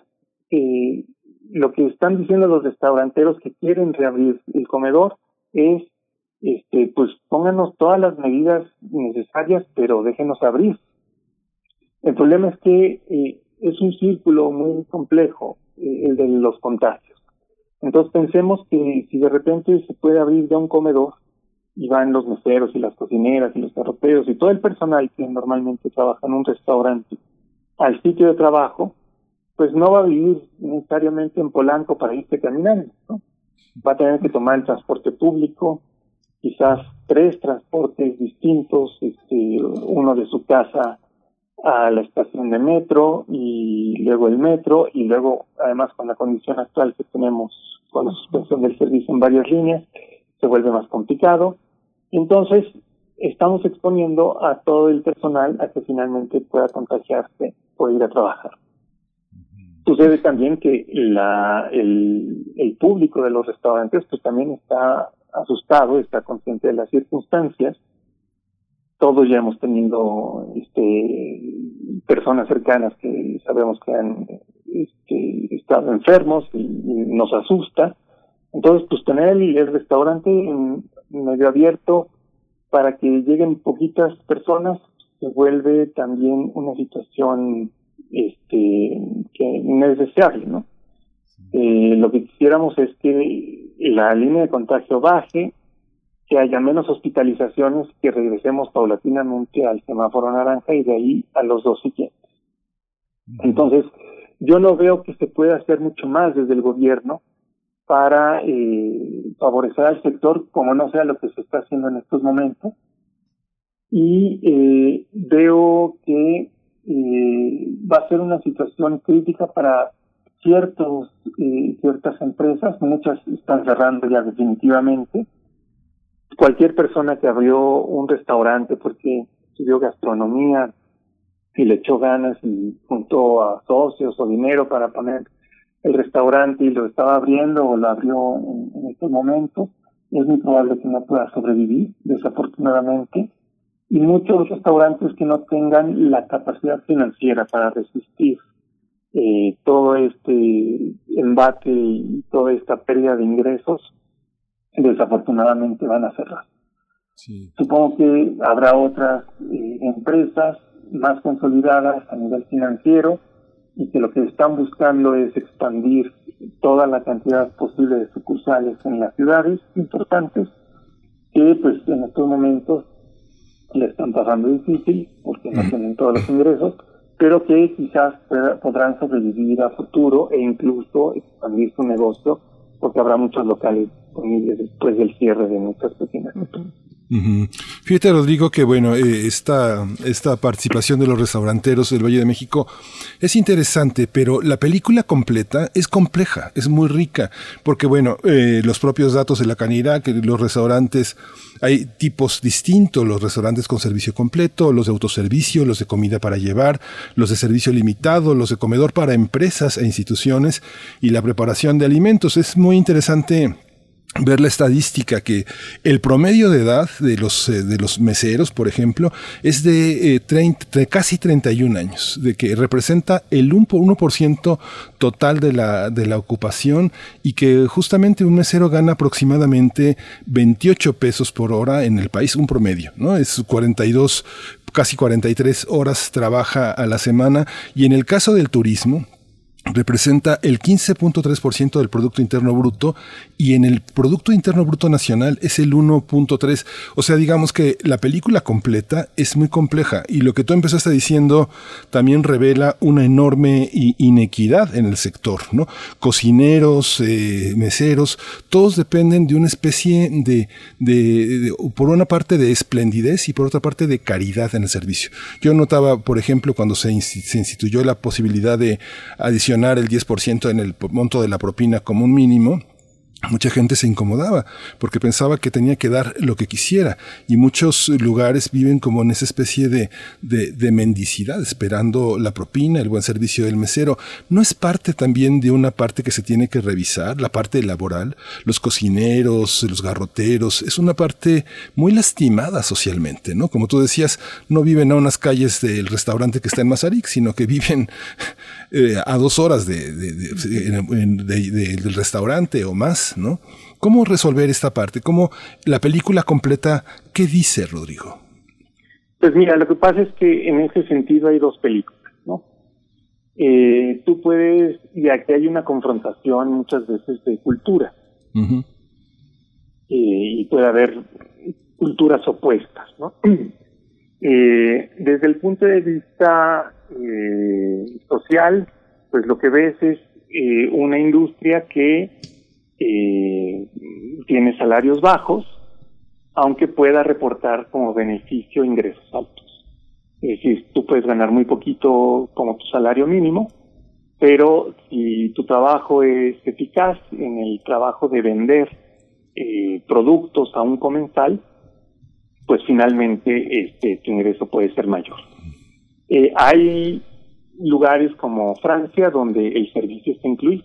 Entonces, ya sabes tú como mesero eh, que eh, cuando tú vendes 10 pesos, porque vendiste, no sé, una Coca-Cola, este, hay un pesito que es para por decirlo de una forma sencilla y coloquial.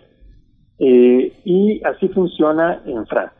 Entonces esto se integra al sistema de prestaciones y de prestaciones salariales y hay una visión de Estado alrededor de eso que aquí en México eh, no ha funcionado. Y no ha funcionado porque eh, el restaurante representa otra cultura distinta. Eh, muchos en el gremio consideran que eh, el restaurantero le presta a sus meseros y equipo de trabajo sus instalaciones para hacer dinero. Entonces, este, justamente existe ese nervio y ese, ese aliciente de saber que de repente llegan comensales a tu mesa y si tú das un buen servicio y si tú sabes vender, entonces vas a obtener más dinero, porque te van a dar un, porcentaje más alto de una cuenta que además es más alta. Entonces, están confrontando aquí, obviamente, dos visiones culturales al respecto. Una que dice que tendría que ser un trabajo con, con mejores prestaciones o prestaciones establecidas que no dependan de la habilidad personal de, del mesero para vender, o la que tiene mucha, la mayoría de la gente en el gremio de decir, no, no, yo me la quiero jugar y yo quiero este, echarle ganas porque ya tengo mis clientes consentidos, que si además ya sé que eh, me van a pedir esto y yo le adivino lo que van a pedir, este, se van a sentir mejor tratados y la propina va a ser mejor. Entonces, este, son dos culturas distintas, que sin embargo la que impera en el gremio, pues obviamente es esta segunda que te menciono. Porque hay la posibilidad remota, pero efectiva y existente y concreta en muchas ocasiones de realmente ganar buena cantidad si haces un buen trabajo de venta. Y si tu servicio es adecuado, si eso repercute en esta, en, en esta pequeña comunidad de trabajo en la que estás, pues todos estamos contentos, ¿no? O sea, si, el restaurante está funcionando bien y estás dando buen servicio y la, co- la cocina saca los platillos en tiempo y forma, este, y si tienes tres, cuatro detalles para consentir a tu cliente que se traduce en una mejor propina, pues todos contentos. Y es un poco la apuesta que siempre hay en el sector y, y no veo tampoco que haya muchos eh, meseros este, o empleados de restaurantes que se manifiesten en el sentido de querer otro tipo de prestaciones, porque saben que con la formación a lo mejor escolar mínima que tienen, han podido escalonar y este, tener ingresos más altos a través de su trabajo y de sus ventas. Entonces, aquí hay dos culturas que se confrontan y este, pues lo que sí te puedo decir es que mayoritariamente en el, en el gremio están por esta otra de tú dame la oportunidad de, de, de ganarme mi propina y yo sabré sacar el mayor provecho. Pues Rodrigo Llanes nos, por supuesto que es, creo que un momento, un buen momento para revisar, revisar el estatus laboral del personal de un restaurante, estos perfiles, meseros, cocineros, garroteros, en fin. Eh, hoy la pandemia, eh, pues nos ha, puesto precisamente el ámbito laboral bajo la lupa. Muchas inequidades han salido a relucir, aunque ya las conocíamos y, y creo que, bueno, para el caso, un, un caso también de eh, aquellos que brindan sus servicios y que tienen un bajo nivel escolar eh, está el caso de las trabajadoras del, hora, del hogar que, por que por ley deben tener ya su seguro su seguro social, en fin, una serie de prestaciones eh, y, y, pues bueno, es una lucha de muchos años. Te pregunto, como pregunta de cierre, ¿qué expectativas se tiene ante las reuniones, esta serie de reuniones que se están llevando a cabo con el gobierno capitalino? ¿Qué, qué podríamos ver para estas semanas, estos días? Pues yo no tendría expectativa de que el, gobierno de la ciudad y del Estado de México cedan eh, a, la apertura de, los comedores, ¿no? No lo veo por la situación de emergencia sanitaria en la que estamos. Sin embargo, yo creo que el acercamiento podrá eh, darle una voz a los restauranteros directa con la autoridad y es probable que se planteen pequeñas soluciones de cuidados casi paliativos para esta circunstancia. El sector yo creo que se va a recuperar eh, exclusivamente cuando se pueda tener un aforo importante en los restaurantes y pasemos, digamos, a semáforo eh, amarillo y desde luego solo se podrá eh, recuperar plenamente cuando estemos en semáforo verde. Eh, habrá muchos restaurantes que desafortunadamente van a cerrar. Es una situación muy dolorosa y pues también es parte de la naturaleza de los negocios en una economía de libre mercado. Este, ni modo, así, así nos toca bailar en estos momentos, es lo que hay. Y yo creo que por el lado gastronómico, pues se abrirán otras posibilidades. Eh, habemos los que nos dedicamos a cocinar, pues que de repente encuentras otra forma de ganarte la vida que no sea en un comedor abierto al público en general, sino haciendo comidas para llevar o pequeños eventos en lugares acotados. Son distintas soluciones que los profesionales del gremio tendremos que ir construyendo, eh, porque el panorama no se ve fácil en el corto y mediano plazo. Pues, Rodrigo, Rodrigo Llanes, muchas gracias eh, por, por, tu presencia, por ese punto de vista que está tan involucrado en, en, el tema. Pues seguiremos eh, con el seguimiento de esta información. Te agradecemos mucho. Es un gusto volver a escucharte en el 2021. Gracias, Rodrigo. Me da mucho gusto y les mando un abrazo a ti y a todo el auditorio de Primer Movimiento. Hasta pronto. Muchas gracias, Rodrigo Llanes, chef e historiador por la UNAM, director de la Escuela de Oficios Gastronómicos del Goloso Mestizo. Pues bueno, vamos, vamos a hacer una pausa para escuchar recomendaciones de novela negra, esto que nos ha preparado nuestra compañera, colega, periodista, escritora Verónica Ortiz. Vamos a escuchar. Muy buenos días. Si a ustedes les gustan las emociones fuertes, que la literatura fantástica y de ciencia ficción imponen, les recomiendo dos novelas negras, muy negras, que lo van a mantener al borde de las emociones y al borde del sillón predilecto. Una es Luz Poniente, del premiado sevillano, guionista y crítico literario Juan Ramón Viedma. Esta novela ganó en 2004, con el nombre de El manuscrito de Dios, una mención especial en la Semana Negra de Gijón. La historia trata de un libro secreto que contiene información sobre el origen y el final de la humanidad. Sacerdotes, obispos, el Santo Oficio, la Alianza del Supremo y personajes condenados buscarán, sin limitar su extrema violencia, este manuscrito para imponer o salvar el apocalipsis que anuncia. Correrá sangre. La segunda lectura que les recomiendo se llama Los impostores y es del colombiano periodista, filólogo y escritor premiado Santiago Gamboa. Tres hombres, por razones muy distintas, viajan a Pekín. Entre las coordenadas está la Casa del Dragón. Uno de ellos tiene por encargo recoger un manuscrito misterioso y muy peligroso buscado por una sociedad secreta. Novela negra intrigante que refleja la insaciable ambición y el deseo de los personajes que buscan desesperadamente y cueste lo que cueste tener éxito y poder en sus manos.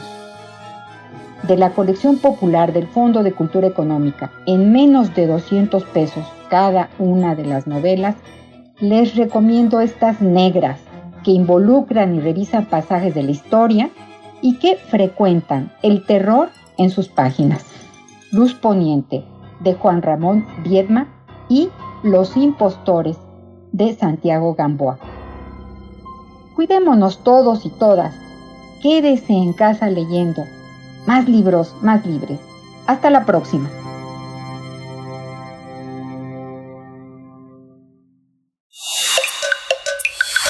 Primer movimiento. Hacemos comunidad. Nota Internacional.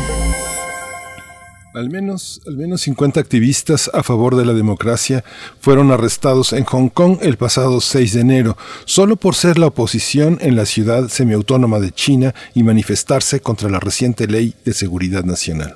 Medios de comunicación hongkoneses informaron que los detenidos en la redada fueron varios miembros del Partido Democrático de ese país que participaron en una elección primaria no oficial en julio pasado en julio pasado para elegir candidatos para las elecciones legislativas inicialmente programadas para septiembre, pero fueron pospuestas debido a la pandemia de COVID-19. Los candidatos esperaban obtener una mayoría de escaños en el Consejo Legislativo que les permitiría rechazar el presupuesto y cualquier legislación considerada pro Beijing.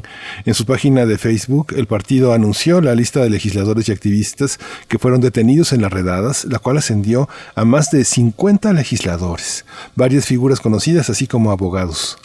Así es, bueno, recordemos que China impuso la ley de seguridad a la antigua colonia británica en junio del año pasado.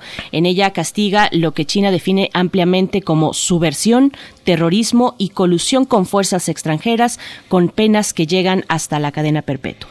Los simpatizantes de Pekín ven necesaria la ley para poner fin a la ola de protestas registradas en Hong Kong. Para los activistas a favor de la democracia, señalan que es un golpe definitivo a la libertad de expresión y al principio de un país con dos sistemas. Pues vamos a realizar un análisis sobre la situación política y democrática de Hong Kong y la ley de seguridad. En este día nos acompaña a través de la línea la doctora Priscila Magaña. Ella es investigadora postdoctoral de la Facultad de Ciencias Políticas y Sociales de la UNAM y profesora de la Universidad Iberoamericana en Ciudad de México. Es doctora en Relaciones Internacionales, maestra en Estudios de Asia y África, con especialidad en China. Eh, doctora Priscila Magaña, qué gusto tenerte esta mañana con nosotros. Bienvenida. Buenos días. Hola, ¿qué tal? Muy buenos días a todos en cabina, el auditorio. Es para mí un placer estar con ustedes y feliz año. Gracias, Priscila. Eh, en la presentación lo que, lo que se propone es, aparentemente hay dos puntos de vista, pero no quiere decir que los dos tengan la razón, sino que hay una razón que, prevalece. ¿Cuál, esta película de censura y de persecución ya la habíamos visto. ¿Cómo, ¿Cómo reaccionar desde un horizonte que no es ese horizonte protector de la democracia que caracteriza a los Estados Unidos, sino en, en un tema de derechos humanos? ¿Cómo entenderlo, Priscila? Eh, me gusta esta alusión a las pelis que hacían en, en el análisis con el espacio anterior, porque definitivamente todos los procesos sociopolíticos tienen un sinnúmero de aristas y este que estamos analizando hoy no es la excepción. Me gustaría ser muy concreta para poder plantear a, a nuestro auditorio de qué manera podemos nosotros aproximarnos a entender un poco más la complejidad de este, este fenómeno de una manera un tanto más objetiva para precisamente desprendernos de toda esta narrativa que la prensa internacional ha, propuesto eh, muchas veces sí siendo muy objetiva en cuanto a los hechos fácticos, pero eh, digamos ya cuando se hace la interpretación eh, nos deja un poco de espacio como para poder tener un criterio lo más objetivo posible.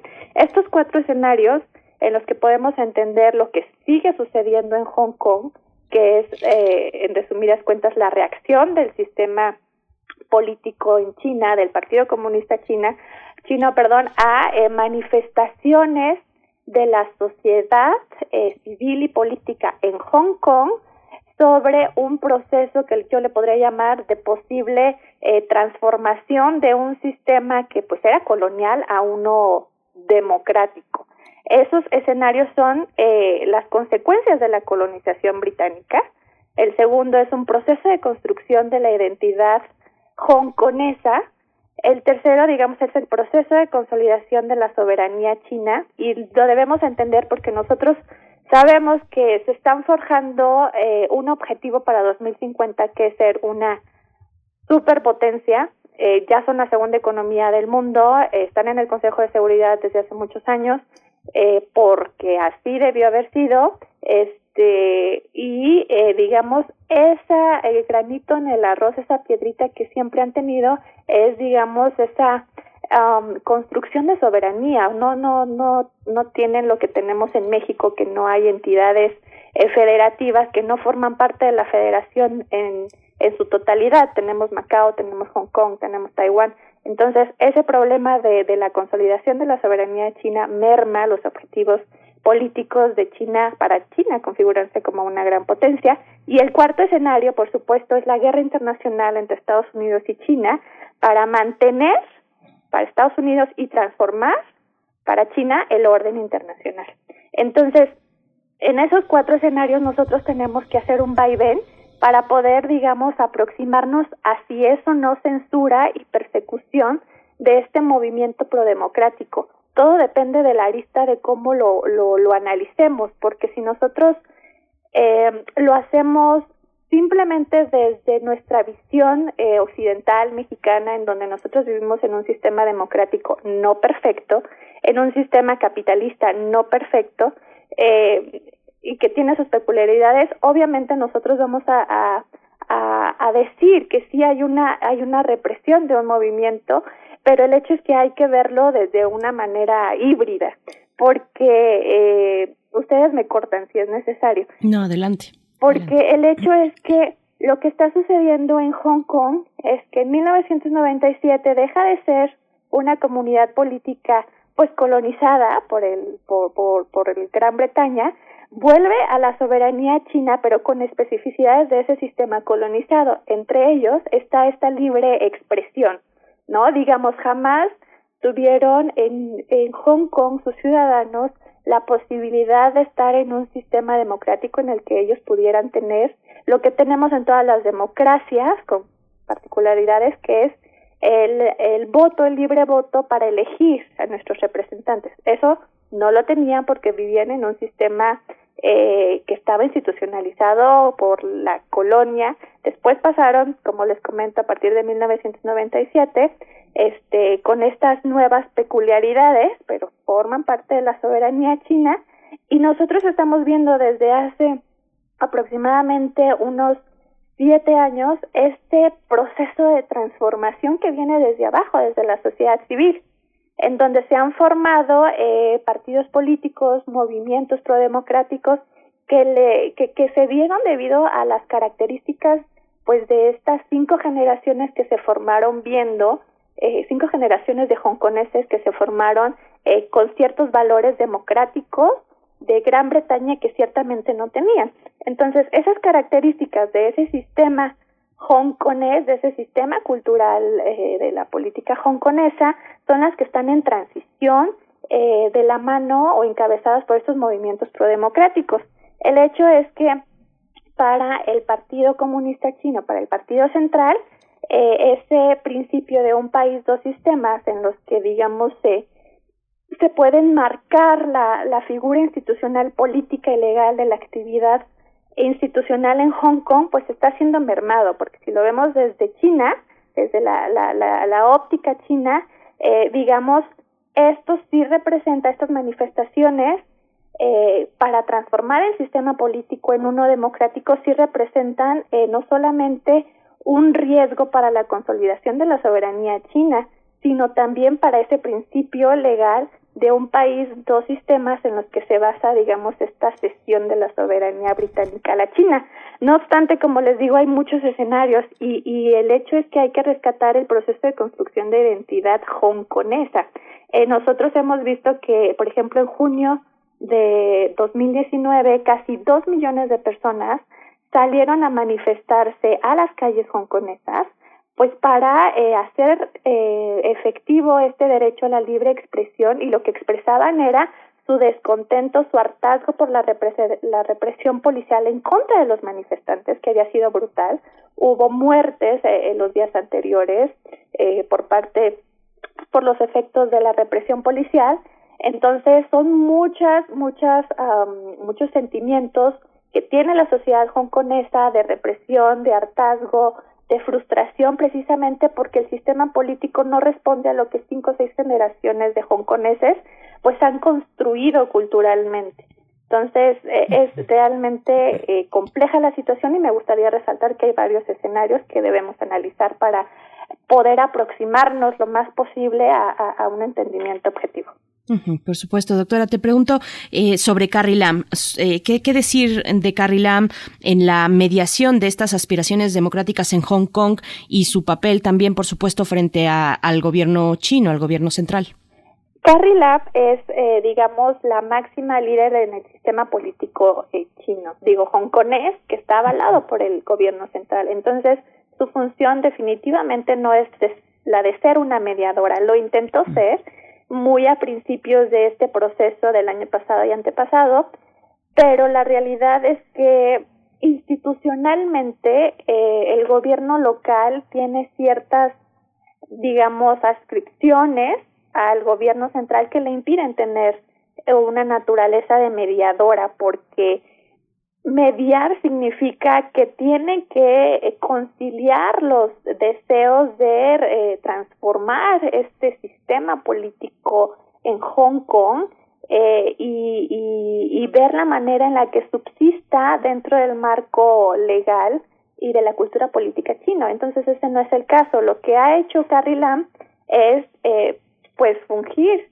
como como lo que es, ¿no? Digamos es digamos es está institucionalmente dentro del marco legal y político del Partido Comunista Chino. Lo que ha dicho Carrie Lam en específico sobre eh, las elecciones primarias a las que hacían referencia en la cápsula es que el gobierno hongkonés, antes de que se llevaran a cabo estas elecciones primarias que organizó el, el movimiento prodemocrático y que tuvo financiamientos que estuvieron en manos de eh, personas no hongkonesas, en específico de este abogado de ciudadanía estadounidense, John Clancy, que fungía como tesorero de, de, este, de uno de estos órganos que, que captaba dinero para, para, para, para financiar las elecciones eh, primarias, pues lo que dijo fue, sabían, todo el mundo sabía en Hong Kong, en China, en el mundo, que se iban a llevar a cabo estas elecciones primarias para elegir a, a los candidatos fuertes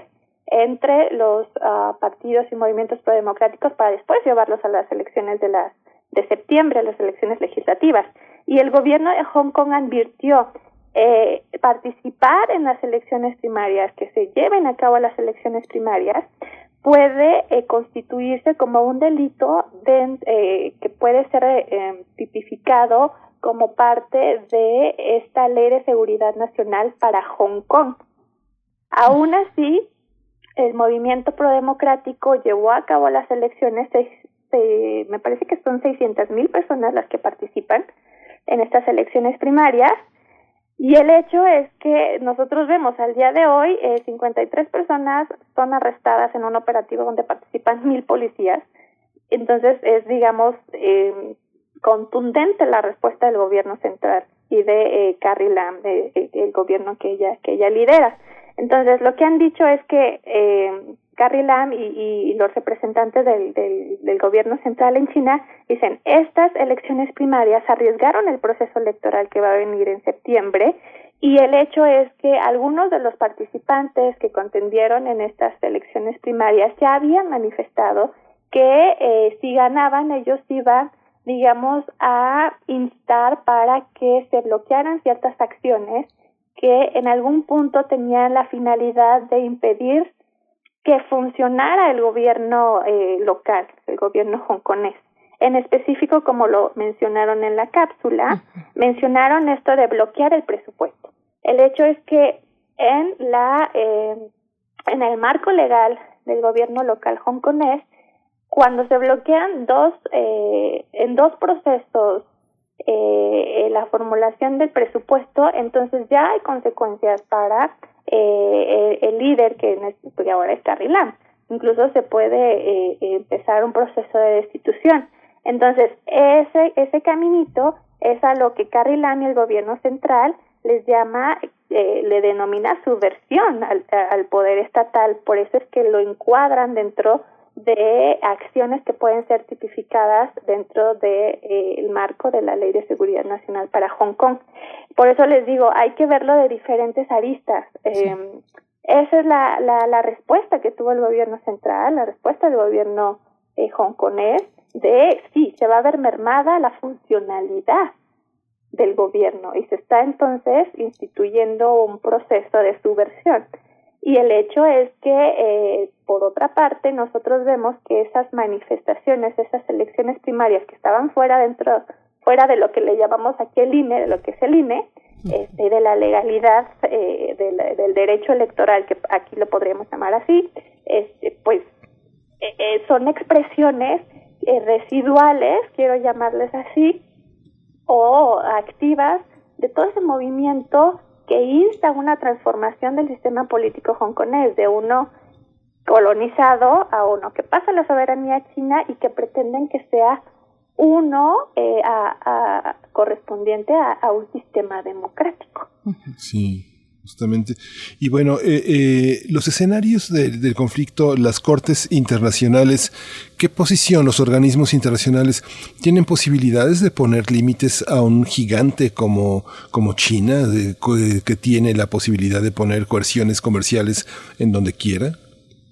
El hecho es que eh, hay una cuestión, hay principios de derecho internacional que han mantenido el orden en el, en el planeta. Y uno de ellos es el principio de la soberanía nacional. Es decir, eh, el gobierno de un Estado no puede inmiscuirse en los asuntos internos de otro. Eso es, a ese principio de soberanía es al que está instando el gobierno de Pekín cuando responde, por ejemplo, muy específicamente a los gobiernos de Estados Unidos o Gran Bretaña, incluso a eh, las autoridades de la Unión Europea. Porque son estos actores los que están haciendo eco, además de ONGs eh, como Amnistía Internacional, en los que eh, están tratando de, de, digamos, focalizar el hecho de que se está reprimiendo acciones de libre manifestación en un sistema democrático. Entonces, realmente, conforme al derecho internacional, organismos internacionales eh, no tienen esta posibilidad de ejercer una, una, una, una acción legal en contra de China. Incluso si nos vamos al Consejo de Seguridad, pues sería casi imposible que esto sucediera, ¿no? Porque nosotros conocemos el derecho de veto que tienen los cinco miembros permanentes, incluidos China. Y eh, lo que sí es cierto es que se puede ejercer una gran presión como lo están haciendo eh, Estados Unidos, Gran Bretaña, vuelvo a insistir, incluso Australia eh, y la Unión Europea, pues eh, para, digamos, focalizar la prensa internacional y la opinión pública, la identidad, la imagen de China que tanto le importa en estos momentos, que ejerce poder suave de una manera que no lo ha hecho en 20 años. Entonces, sí puede mermar. El hecho es que específicamente lo que tú comentas, es poco probable. Eh, hablo de los de los acuerdos comerciales. Incluso hace unos días se acaba de, llevar a cabo un acuerdo comercial entre la Unión Europea y China y pues esto pasó a pesar de que existen estas estas estas cuestiones que arriesgan desde la perspectiva occidental los eh, derechos eh, prodemocráticos de los ciudadanos en Hong Kong. Eso es, pues, digamos, eso es importante resaltarlo porque esto era una de las premisas esto es salvaguardar los derechos humanos eh, a cambio de, digamos, darle salida, darle banderazo verde a un acuerdo económico comercial. Esta era una de las premisas en el sistema eh, estadounidense eh, neoliberal democrático. Pues, doctora. ¿Perdón? Sí, eh, comentaba que, que, ojalá tengamos oportunidad de conversar más adelante, doctora Priscila Magaña, sobre este acuerdo comercial entre Unión, Unión, Europea y China y, y sobre estas eh, cláusulas, digamos, de democratización cuando se lleva a cabo este tipo de acuerdos de gran calado. Doctora Priscila Magaña, se nos ha acabado el tiempo, desafortunadamente, pero como siempre un placer escucharte y, y por favor eh, conversemos más adelante con mucho más tiempo. Claro que sí, será un placer y tengan excelente día. Gracias. Igualmente, doctora Priscila, Priscila Magaña, investigadora postdoctoral de la Facultad de Ciencias Políticas y Sociales de la UNAM. Con esto despedimos nuestra segunda hora. También nos despedimos de la radio Nicolaita. Seguimos hacia la siguiente hora. Vamos al corte y volvemos. Estamos en primer movimiento. Síguenos en redes sociales. Encuéntranos en Facebook como Primer Movimiento y en Twitter como arroba PMovimiento. Hagamos comunidad.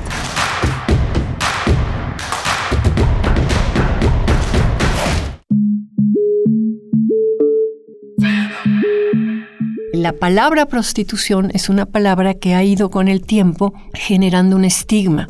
Las mujeres estamos divididas en decentes y putas o decentes y prostitutas y las mujeres que se dedican hoy en día al comercio sexual prefieren ser nombradas trabajadoras sexuales y no prostitutas Lleva contigo los temas que están cambiando al mundo.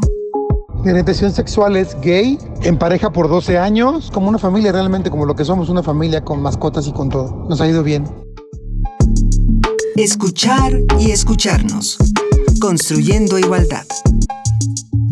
Un programa de Radio UNAM y el Centro de Investigaciones y Estudios de Género. Entra a www.radiopodcast.unam.mx y encuentra las cinco temporadas. Radio UNAM. Experiencia sonora. Ya inició el proceso electoral 2020-2021. Y en el Tribunal Electoral de la Ciudad de México protegemos tus derechos político-electorales respetando todas las medidas de seguridad sanitaria.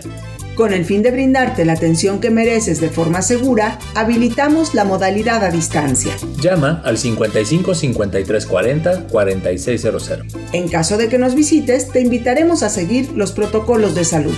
Tribunal Electoral de la Ciudad de México, garantizando justicia en tu elección. ¿Y cómo es? ¿Te manda la urna electoral allá? No, con mi INE vigente me registro y decido si voto por internet o por correo. ¿Pero vale igual que el voto de mamá que va a la casilla? Claro, porque queremos cosas buenas para México. Entonces es como si vinieras. Es como si nunca me hubiera ido. México está donde estás tú. Dile a tus familiares que viven en el extranjero que tramiten su INE, se registren y voten el 6 de junio de 2021. Infórmate en votoextranjero.mx. Contamos todas, contamos todos. INE.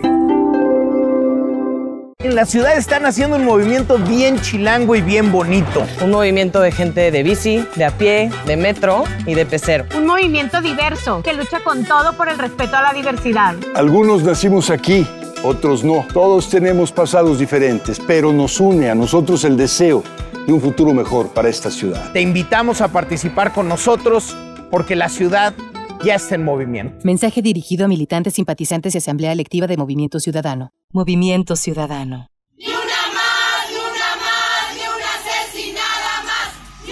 La violencia contra las mujeres es el gran elefante blanco de nuestro país.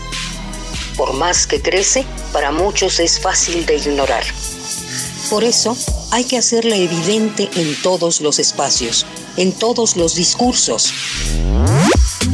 El Museo Universitario del Chopo te invita al lanzamiento del proyecto Malinche Malinches 2020-2021.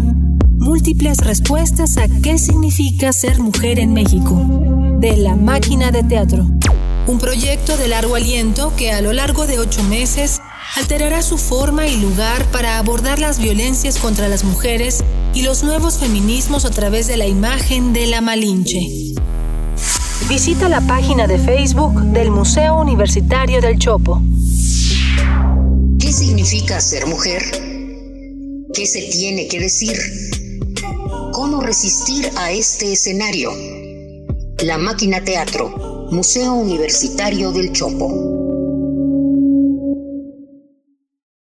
estrategia de seguridad no ha dado La cifra de fallecimientos por COVID superó la cifra catastrófica. Con Morena, México pasó de estar mal a estar peor. Cifra récord en el mundo de muertes por COVID. Empresas cerrando y dejando el país. Inseguridad descontrolada. Llegó la hora de corregir esto. Habla Marco Cortés, presidente nacional del PAN. México necesita una visión moderna e innovadora. Piensa azul. Cambiemos hacia el futuro. Únete a Acción por México. Partido Acción Nacional. Propaganda dirigida a militantes del PAN para la precampaña a diputados federales.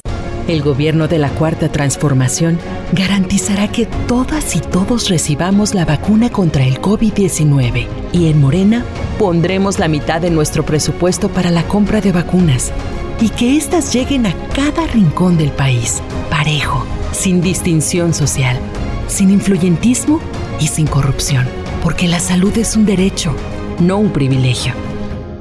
Morena, la esperanza de México. El crimen organizado avanza, los jóvenes sin oportunidades. Es el México del retroceso de Morena. Llegó la hora de corregirlo. El PAN gobierna mejor y gobierna para todas y todos. En Guanajuato, más de 11.000 empleos se recuperaron en solo tres meses tras la pandemia. El estado más seguro para vivir es Yucatán. Tamaulipas apuesta por energías limpias y renovables. Tan solo en Baja California Sur, la inversión extranjera creció 21%. Habla Marco Cortés, presidente nacional del PAN. Cambiemos hacia el futuro. Únete a Acción por México. Partido Acción Nacional. Propaganda dirigida a militantes del PAN para la precampaña a diputados federales. Extra, extra, música nueva. en voz de sus creadores y sus intérpretes. Extra, extra. Testimonio de oídas. Música nueva. En voz de sus creadores. En voz de sus intérpretes. Martes y jueves a la 1 a.m. o en su retransmisión los sábados y domingos también a la 1 a.m.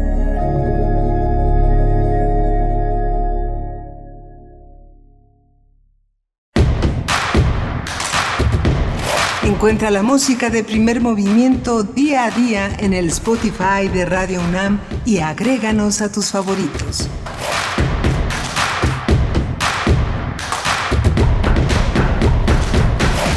9 con 7 minutos de la mañana a la hora del centro del país es el momento en el que regresamos para nuestra tercera hora de emisión, una emisión en vivo a través del 96.1 de FM, del 860 de AM y también de manera virtual en www.radio.unam.mx. Saludo a mi compañero Miguel Ángel Quemain en los micrófonos. ¿Cómo estás, Miguel Ángel?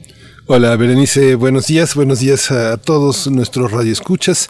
Hemos tenido un programa interesante y justamente parte de una de las colaboraciones interesantes fue el reconocimiento que hizo Pavel Granados a Armando Manzanero y reiteramos la invitación este próximo viernes es día del compositor y eh, Armando Manzanero fue uno de los grandes promotores de este encuentro que la Sociedad de Autores y Compositores de México genera y que abriga a muchísimos jóvenes y a muchos viejos maestros que han estado en la defensa de la autoría, de los derechos ah, autorales, de los pagos a los compositores. El Día del Compositor, que es el próximo viernes, se celebrará con 50 cantautores que celebran el Día del Compositor en un homenaje que recuerda a Armando Manzanero. Va, son seis horas de música que inician a las 4 de la tarde en el Facebook Live que tiene la Sociedad de Autores y Compositores. El cupo, como saben, es ilimitado y la entrada es libre. Así que quien se quiera apuntar, muchos de los jóvenes autores, de los jóvenes compositores a los que la mano de Armando Manzanero prodigó arreglos, apoyos, eh, reconocimientos, pues van a estar ahí haciendo este reconocimiento nacional que que se, que se, consolida a partir de la figura de un gran liderazgo, de una gran bondad, de un hombre como Manzanero. Por supuesto, un hombre que partió desafortunadamente el mes pasado, finales de año 28 de diciembre, y pues bueno, con esta colaboración que si no tuvieron oportunidad de escuchar en vivo esta colaboración de cada miércoles con Pavel Granados, pues ahí estará en nuestro podcast sobre Armando Manzanero, su legado eh, y, vaya mm, todo lo que se configura en torno a una figura como esta. Así es que bueno, está el podcast radiopodcast.unam.mx para que lo puedan consultar. Esta y otras conversaciones que hemos tenido, muchas charlas interesantes de cómo se va planteando el panorama para este año 2021. Vamos a tener una hora por delante todavía muy movida. Vamos a estar conversando en nuestra mesa del día acerca de esta discusión importante que ha generado eh, el presidente de la República con sus distintas declaraciones, no solamente en este mes, en, lo que va de este año, sino que ya mm, durante meses atrás y durante su gestión pues ha hablado acerca, se ha pronunciado acerca de los organismos autónomos. Vamos a hablar precisamente de este tema en el contexto de la cuarta transformación, el caso del INAI y del IFETEL. Lo estaremos conversando, conversando con el doctor Jorge Bravo, presidente de la Asociación Mexicana de Derecho a la Información, la AMEDI. Así es que, bueno, para nuestra mesa del día y después nos seguimos con química, Miguel Ángel. Sí, vamos a tener la presencia del doctor Plinio Sosa, que ha dado un seguimiento asombroso a estos 150 años de la tabla periódica, que quedarán como parte del patrimonio de Radio UNAM, una, una tabla periódica radiofónica. El tema de hoy es el antimonio y las vueltas que da la vida. Ese es el tema que Plinio Sosa, académico de tiempo completo de la Facultad de Química, va a desarrollar el día de hoy. Pues bueno, también sus comentarios bienvenidos. Coméntenos qué opinan acerca de estas declaraciones del presidente de la República, de estas intenciones de poner, pues, en, un momento crítico, digamos, el, trabajo realizado por organismos y órganos autónomos constitucionales en nuestro país. ¿Qué opinan ustedes? Coméntenos en redes sociales, ya saben, arroba P Movimiento en Twitter, Primer Movimiento UNAM en Facebook, y nos vamos con la poesía necesaria. Vámonos. Primer movimiento. Hacemos comunidad. Es hora de Poesía Necesaria. Pues hoy vamos a escuchar poesía de la gran Elsa Cross, escritora mexicana, profesora de la Facultad de Filosofía y Letras de la UNAM. Una, creo que una de las características en la literatura de Elsa Cross es la de la espiritualidad, los elementos iniciáticos, las inmersiones, inmersiones, por supuesto, eh, hacia adentro, como podría ser, de, no podría ser de otra manera. Pues bueno, ella estudió filosofía hindú en la India y, y bueno, esa es parte de la de que retome estas características en su literatura. En, durante la FIL Guadalajara de 2019, esta última que se realizó de manera presencial, pues precisamente ella, el Sacros, tuvo una presencia importante porque ustedes recordarán que India fue el país invitado, el pabellón de la India, pues fue un nodo central, un nodo, pues un punto central en todas las actividades que se desarrollaron en la FIL de Guadalajara en 2019. Así es que bueno, vamos a escuchar este poema que se encuentra publicado en el libro El vino de las cosas, publicado en 2004, y en él, pues la espiritualidad eh, sigue presente, pero una forma, en forma distinta. Se titula el libro El vino de las cosas. La forma que toma esta espiritualidad es la de la embriaguez y los ditirambos o versos dionisíacos. Pero bueno, vamos a escuchar entonces el poema que se titula tus formas se graban en el monte de Elsa Cross para la poesía de esta mañana. Tus formas se graban en el monte.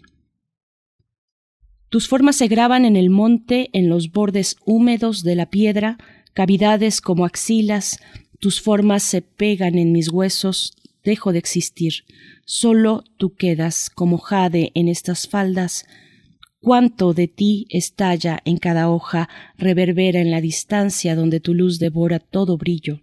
Estoy en tu abismo o lo rodeo. Renazco en la sombra del laurel, en la celda de un templo circular, si sostienes con un pie gigantesco el firmamento. Tus formas, como un vértigo, me absorben, me disuelven, dejan en mis labios brisnas de anís, y en el fondo del risco árboles como dioses sabinos rojos.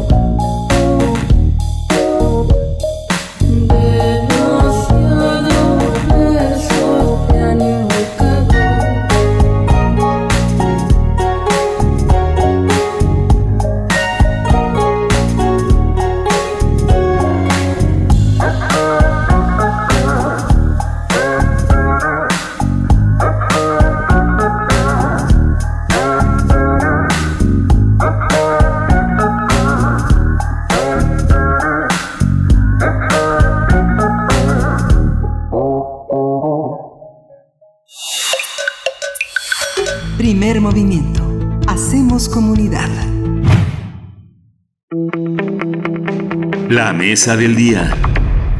El presidente Andrés Manuel López Obrador y su gabinete comenzó esta semana el análisis para desaparecer y absorber los órganos autónomos del gobierno federal. Días antes, el mandatario había anunciado la intención de elaborar un paquete de reformas constitucionales para eliminar estos órganos autónomos como el INAI o el IFETEL. López Obrador afirmó que con ello se logrará un ahorro de hasta 20 mil millones de pesos. El presidente dijo que se debe revisar la función de estos organismos para que no haya duplicidad.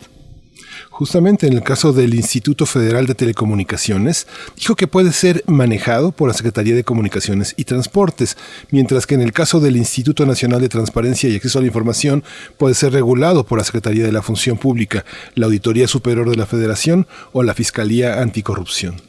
Al salir de Palacio Nacional, tras la primera reunión del gabinete con el presidente López Obrador, el director de la Comisión Federal de Electricidad, Manuel Bartlett, aseguró que todos los órganos autónomos pueden desaparecer y ser absorbidos por el, por el Estado. Dijo que estos organismos fueron hechos para uh, estorbar en cualquier intento de cambio político. Vamos a conversar sobre los organismos autónomos y el amago presidencial para desaparecerlos. Está en la línea ya el doctor Jorge Bravo, él es presidente de la Asociación Mexicana de Derecho a la Información, es doctor en Ciencias Políticas y Sociales con orientación en Comunicación y académico de la Facultad de Ciencias Políticas y Sociales de la UNAM. Buenos días, eh, Jorge Bravo, gracias por estar aquí en Primer Movimiento, bienvenido. Muchísimas gracias, muy buenos días, un gusto estar siempre con ustedes y con sus audiencias.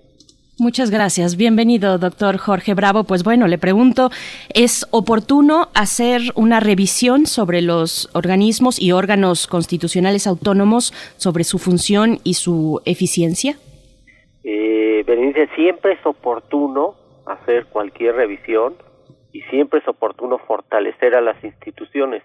Lo que no es oportuno es intentar, pretender o incluso lograr desaparecerlas porque no se van a lograr los objetivos que dice el presidente o algunos de sus funcionarios, al contrario, sería un retroceso y es posible que no se logre tutelar, defender o promover algunos derechos fundamentales como el derecho de acceso a la información, que es el que tutela el INAI, o el derecho de acceso a las tecnologías de la información, la libertad de expresión o los derechos de las audiencias de este programa, por ejemplo, en el caso del Instituto Federal de Telecomunicaciones, de tal manera que estamos ante un intento no de fortalecer, sino de eliminar para absorber el control eh, sobre las actividades que realizan pero sin garantizar estos derechos fundamentales que mencioné. De los órganos autónomos son, perdón, repito, no creo que no se escuchó la pregunta, los derechos fundamentales que defienden estos órganos autónomos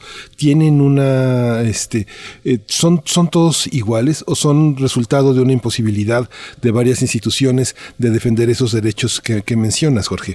Sí, es muy importante esto que estás mencionando. ¿Por qué surgen los órganos constitucionales autónomos, precisamente porque los gobiernos se ven imposibilitados de cumplir algunas funciones del Estado. Estos órganos siguen perteneciendo al Estado, pero son independientes del gobierno en turno, de cualquier color o de cualquier filiación partidista. Precisamente su objetivo, entre otras, es tener algunas atribuciones o tutelar derechos fundamentales. El INAI eh, nació para garantizar el derecho de acceso a la información. ¿Por qué el INAI es autónomo o independiente del gobierno? Pues solamente eh, es muy fácil responder esta pregunta si nos preguntamos precisamente quién esconde la información. Pues el gobierno. Históricamente el gobierno, las autoridades o los funcionarios públicos esconden, ocultan la información la única forma de transparentarla, de que tengamos acceso a ella, es de que este derecho lo tutele una institución que esté fuera del gobierno, pero siga formando parte del Estado mexicano. Esa es la función que tiene el INAI. Cuando el gobierno o cuando una autoridad nos niega la información, y es muy frecuente que ocurra, pues necesitamos alguien que obligue a ese gobierno y a esa autoridad a que nos dé la información, a que nos garantice el derecho a la información, así dice la Constitución, el Estado garantizará el derecho a la información, no dice el gobierno. Por eso tenemos un instituto como el INAI que forma parte del Estado, porque el Estado debe garantizar el acceso a esa información a través de una institución autónoma, de un diseño institucional previsto en la Constitución que cumpla o que garantice o que tutele ese derecho fundamental. Doctor, ¿han sido eficaces en sus tareas constitucionales? Eh, ¿cómo, ¿Cómo acercarnos de manera crítica? Estamos, por supuesto, hablando mm, del INAI, eh, pero podríamos, eh, bueno, del IFETEL también, pero podríamos hablar de muchos, son muchos los organismos y órganos autónomos. Está el Banco Central, el INE, la Comisión Nacional de Derechos Humanos, el INEGI, CIPINA, que también entra ahora a, a esta discusión que ha puesto el presidente, la Comisión Reguladora de Energía, la Comisión Nacional de Hidrocarburos, en fin, la COFESE. ¿Qué, ¿Qué tan efectivos han sido en sus tareas constitucionales? ¿Cómo verlos de manera crítica? Creo que, creo que nos está escuchando, no sé si soy yo o a ver que nos, que nos diga la, la producción por acá si estamos perdiendo la comunicación con el doctor Jorge Bravo. Creo que no se escucha, ¿verdad? No, nos dicen que no se escucha, Miguel Ángel. Volveremos en un momento eh, a reanudar esta charla, esta comunicación. Ojalá haya escuchado además el planteamiento de mi pregunta, porque finalmente hablamos hay, hay, distintos aspectos, Miguel Ángel, eh, el que tiene que ver con la especialización, por ejemplo, que se lleva a cabo, eh, que se genera con estos órganos y organismos autónomos, el grado de especialización que pueden alcanzar en la materia de su competencia, digamos, y pensar en eso, en, en qué tan efectivos o no han sido, cómo verlos de manera crítica. Sí, Creo que ya sí. lo tenemos por acá. Sí, justamente muchas de estas, de muchos de estos órganos autónomos, desde la década de la 90 en México se crearon todos estos órganos con rango constitucional que ejercen funciones eh, muy relevantes en el gobierno. Sin embargo, la Constitución pues no prevé esa figura, no regula su modo de creación ni sus características, tampoco aclara cuál es su posición dentro de la estructura institucional del gobierno y el panorama que ofrecen los órganos pues tampoco es homogéneo, como tú bien lo dices, median importantes diferencias entre ellos de relaciones, de instituciones, en fin, es una, una cuestión compleja. Recuerdo mucho todo el tema con eh, Raúl Plasencia, que fue uno de los presidentes de la Comisión de Derechos Humanos más cuestionados. Se, se, le llegó a decir por muchos grupos activistas que formaba parte de encubrimientos. ¿no? Es, no es nuevo, no es nuevo esta visión de una Comisión Nacional de Derechos Humanos a modo. Eh, ha sido durante muchos años una comisión que ha dejado muchísimo que desear, no solo ahora que se le señala eh, un, un, presidente que está eh, bajo el mando del presidente, ¿no? Es algo que ha estado presente, Berenice. Pues, pues ya tenemos de vuelta ya, al doctor okay. Jorge Bravo. Doctor, eh, no sé si escuchó mi pregunta, pero finalmente es saber si hay, eh, si han sido eficaces en sus tareas constitucionales. Es un sector muy amplio, muy diverso. Ya hacíamos mención de distintos órganos constitucionales y organismos también. ¿Cómo verlos de manera crítica? Eh, sí, sí escuché tu comentario. En efecto, hay que tener siempre una posición crítica eh, de estas instituciones y de las personas que han estado al frente de ellas. Pero una cosa es criticar a las instituciones y su desempeño y otra cosa es destruir la figura jurídica que se llama autonomía que le da a estas instituciones. La autonomía no es la panacea, pero es el mejor diseño institucional que hemos encontrado precisamente para aislar, separar el cumplimiento de algunos eh, derechos fundamentales del gobierno. Eh, ahorita se critica la eficacia de estas instituciones, pero hay que recordar por qué nacieron esas instituciones.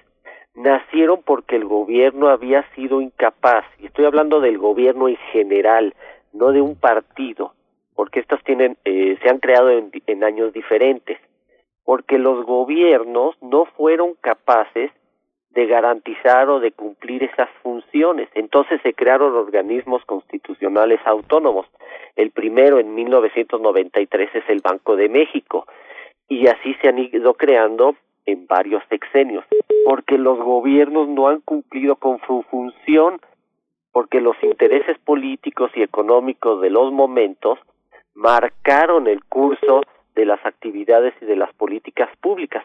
Por eso se crean instituciones independientes, autónomas, con características técnicas, con personal profesional, con presupuesto propio, con autonomía de gestión, con facultades para eh, establecer sus propias normas a ellos mismos y a sus regulados, pero siempre bajo la Constitución, siempre bajo una ley particular que los regula, que lo, eh, les da sus características y siempre con la posibilidad de que puedan ser mejorados. Todas estas instituciones autónomas, son 10 las que existen en México, todas han mejorado y todas pueden mejorar más, pero regresarlas al gobierno que es el que no cumplía las funciones, pues es un retroceso. Aunque el señalamiento, el, el, aunque el señalamiento, el cuestionamiento que se ofrecía a estos organismos es que muchas veces se hacía preguntas y demandas para que el gobierno la respondiera ante la imposibilidad de hacerse esas preguntas y esas demandas como propia entidad de gobierno. Un ajedrez político en el que se justificaban muchas decisiones que no pasaban por la consulta, que eran ejercidas de manera autoritaria. No sé, pienso eh, sobre todo las cuestiones que tienen que ver con las capacidades técnicas, presupuestales, administrativas, que dotan de autonomía financiera o administrativa a, aspectos que el gobierno tendría que consultar o no pasar por encima de distintos actores políticos, desde mujeres, niños, ancianos, comunidades indígenas, etcétera, este Jorge Bravo. Así es, y además aquí ha habido una confusión se confunde Estado con gobierno. El Estado es mucho más amplio, el gobierno es uno. Estas instituciones son del Estado, es decir, de la sociedad, no del gobierno. Esto es importante aclararlo. Miren, les voy a explicar cuál es la primera institución autónoma, la UNAM. Es decir, donde estamos ahorita hablando es autónoma. ¿Quiere decir que la UNAM no tiene problemas? Claro que los tiene, pero queremos que la investigación, la educación o la difusión de la cultura la decida el gobierno en turno? Yo creo que claramente la respuesta es no. No queremos que el gobierno le diga a la UNAM cómo se debe investigar, ni cómo los profesores deben dar clase, ni qué libros se publican o no. Es autónoma, tiene su propia legislación, establece sus planes de estudio. Pues lo mismo con cada una de las otras instituciones. El Banco de México ¿Por qué es autónomo? Pues para que el gobierno no decida eh, la inflación, no la ajuste a sus intereses. ¿Ustedes conocen algún gobierno que hable mal de sí mismo? Pues no. Por eso tenemos estas instituciones. ¿Por qué tenemos a un Instituto Nacional Electoral que es autónomo? Para que seamos los ciudadanos quienes organicemos las elecciones. ¿Es perfecto el INE? No, pero es mejor que los ciudadanos organicen las elecciones a que lo haga el gobierno en turno. Y así puedo ir mencionando cada una de ellas. Hace un momento mencionabas, Miguel Ángel, la Comisión Nacional de los Derechos Humanos, que ha sido criticada. ¿Quiénes violan los derechos humanos si no son las autoridades y los gobiernos? Ni modo que quien viola los derechos fundamentales sea el que garantice la protección a los derechos eh, humanos. Por eso es independiente, por eso es autónoma y por eso hay que cuestionar a sus funcionarios porque denigran esta institución que se llama autonomía con su mal desempeño, pero no quiere decir que sea mejor regresárselo al gobierno. Doctor Jorge Bravo, ¿qué toca para, en lo que corresponde al INAI y al IFETEL, qué reflexiones podemos, podemos tener? ¿Cuál es el análisis? Bueno, el análisis es muy concreto y es de coyuntura. El gobierno del presidente López Obrador eh, quiere hacerse del presupuesto de los recursos de estas instituciones. Eh, de alguna manera tiene razón porque la crisis sanitaria ha estrechado los presupuestos no solo de México sino de todos los gobiernos. Hace falta dinero. El gobierno actual quiere dinero, por eso desapareció muchísimos, todos los fideicomisos, porque quería el dinero, no cumplir la función que estaban realizando. También quiere el presupuesto del INAI y quiere el presupuesto del Instituto Federal de Telecomunicaciones. Además, hay un aspecto ideológico. Dice que son instituciones neoliberales y no le gusta al presidente eso. Dice que sus principales funcionarios pues tienen unos sueldazos Bueno, tampoco le gusta que eso ocurra porque la medida de todas las cosas, según el presidente, es el mismo, es su salario. Pero hay algo más. El presidente no solo quiere los presupuestos, quiere el control de las actividades. Si asume lo que hace el INAI, no vamos a tener más transparencia en este gobierno. Y si absorbe las actividades del Instituto Federal de Telecomunicaciones, va a tener una relación política clientelar con los radiodifusores, con los dueños de la radio y la televisión, con los concesionarios de las telecomunicaciones, y él va a poder tener esa relación que actualmente no la tiene tan sencilla. Quiere un control político, aunque lo nieguen, y quiere un control presupuestario. Pero no quiere decir que el presupuesto de estas instituciones, si los asume la SCT o los asume la función pública, van a ser íntegros. Eso claramente no va a ocurrir. Y bueno, no sabemos qué va a suceder, pero el tiempo lo va eh, va a darme la razón en que no les va a dar ese presupuesto a las instituciones.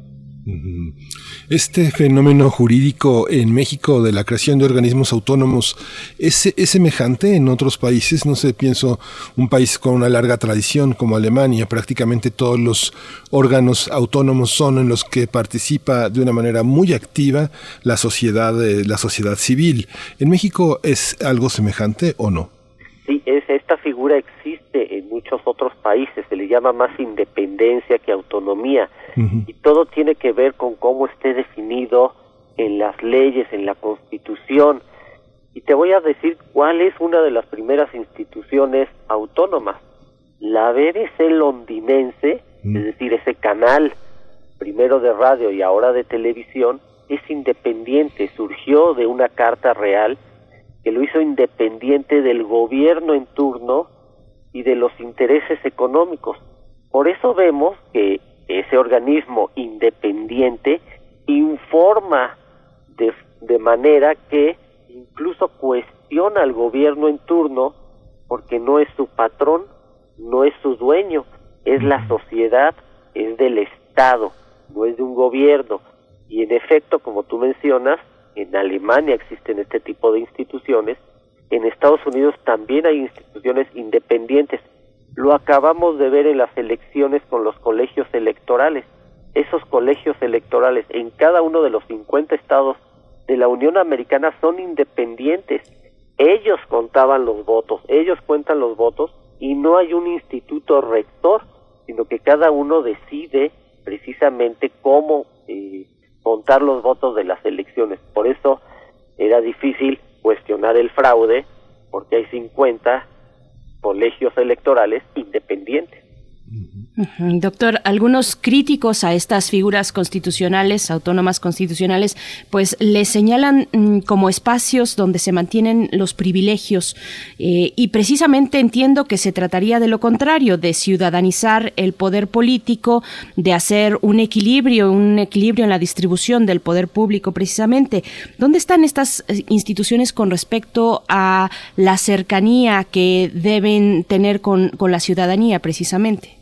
Eh, si reconocemos que estas instituciones se separaron del gobierno, pero siguen perteneciendo al Estado, porque había conflictos, porque había intereses y porque había estos privilegios, no quiere decir que estos privilegios han desaparecido, quiere decir que ahora se regulan de forma diferente. Los intereses políticos no han desaparecido, de hecho, están presentes los intereses económicos tampoco han desaparecido. Es más, a quienes no les gustan estas instituciones autónomas, a esos intereses privados o políticos o comerciales. Esos privilegios sí han ido desapareciendo porque se regula ese tipo de instituciones. Por ejemplo, la Comisión Nacional de los Derechos Humanos. ¿Quiénes serían los que tienen los privilegios? Las autoridades por lo tanto, hay que disminuir esos privilegios que rindan cuentas. En el caso del Instituto Federal de Telecomunicaciones, ¿quiénes son? Los concesionarios. A ellos se les debe minimizar los privilegios. En el caso de, del INAI de transparencia, ¿quiénes tenían los privilegios? El gobierno y las autoridades. A ellos hay que quitarles el privilegio de ocultar la información.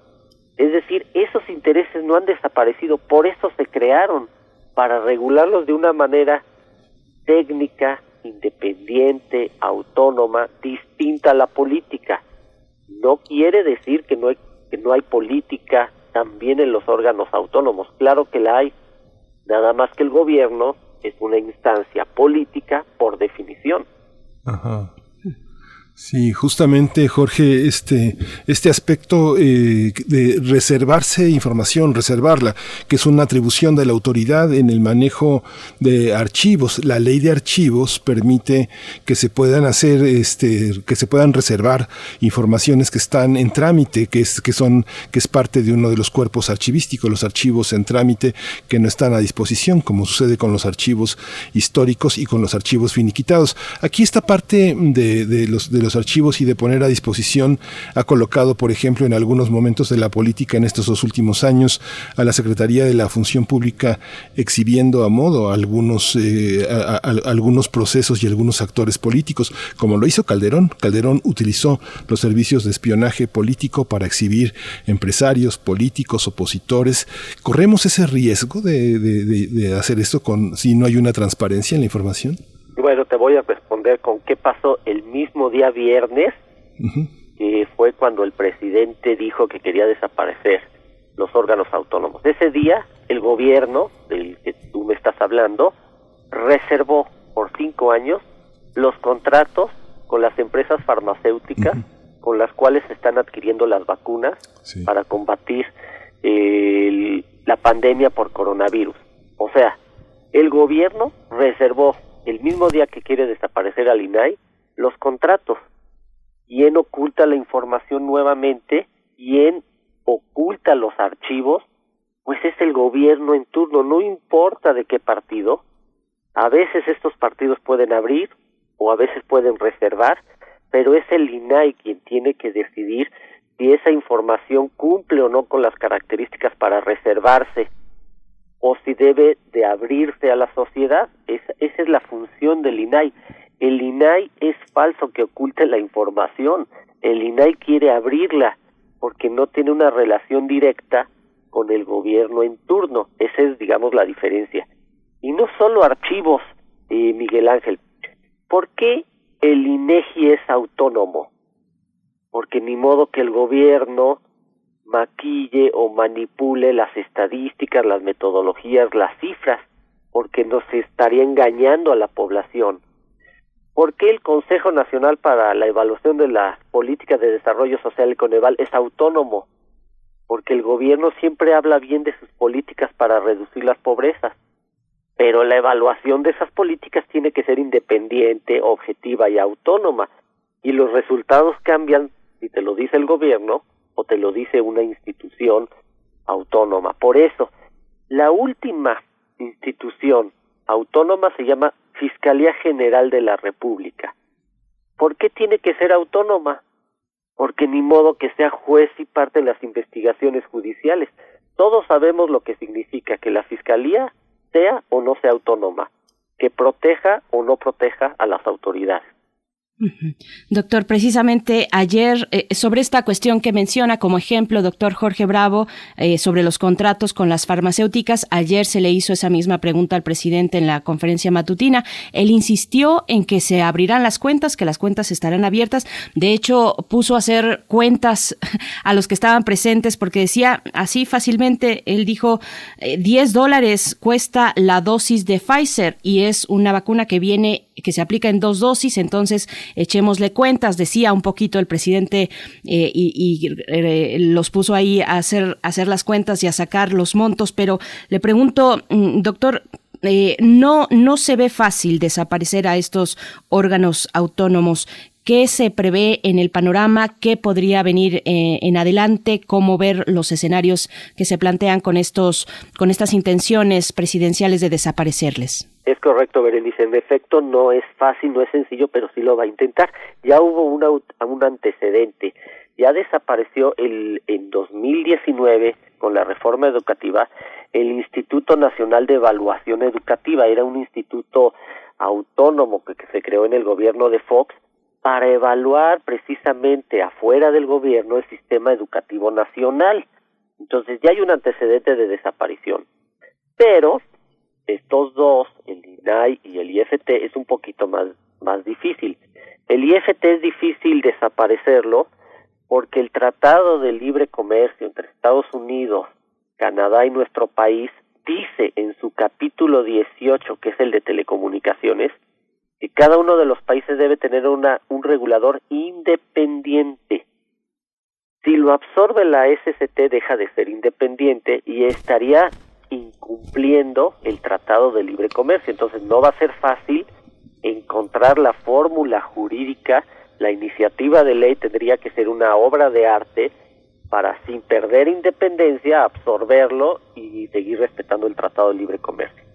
Y en el caso del INAI también es muy complicado porque ustedes saben, todos los radioescuchas saben que una reforma constitucional no solo se requiere la mayoría en el Congreso que la tiene ahorita Morena, se requiere la aprobación de los congresos en los estados.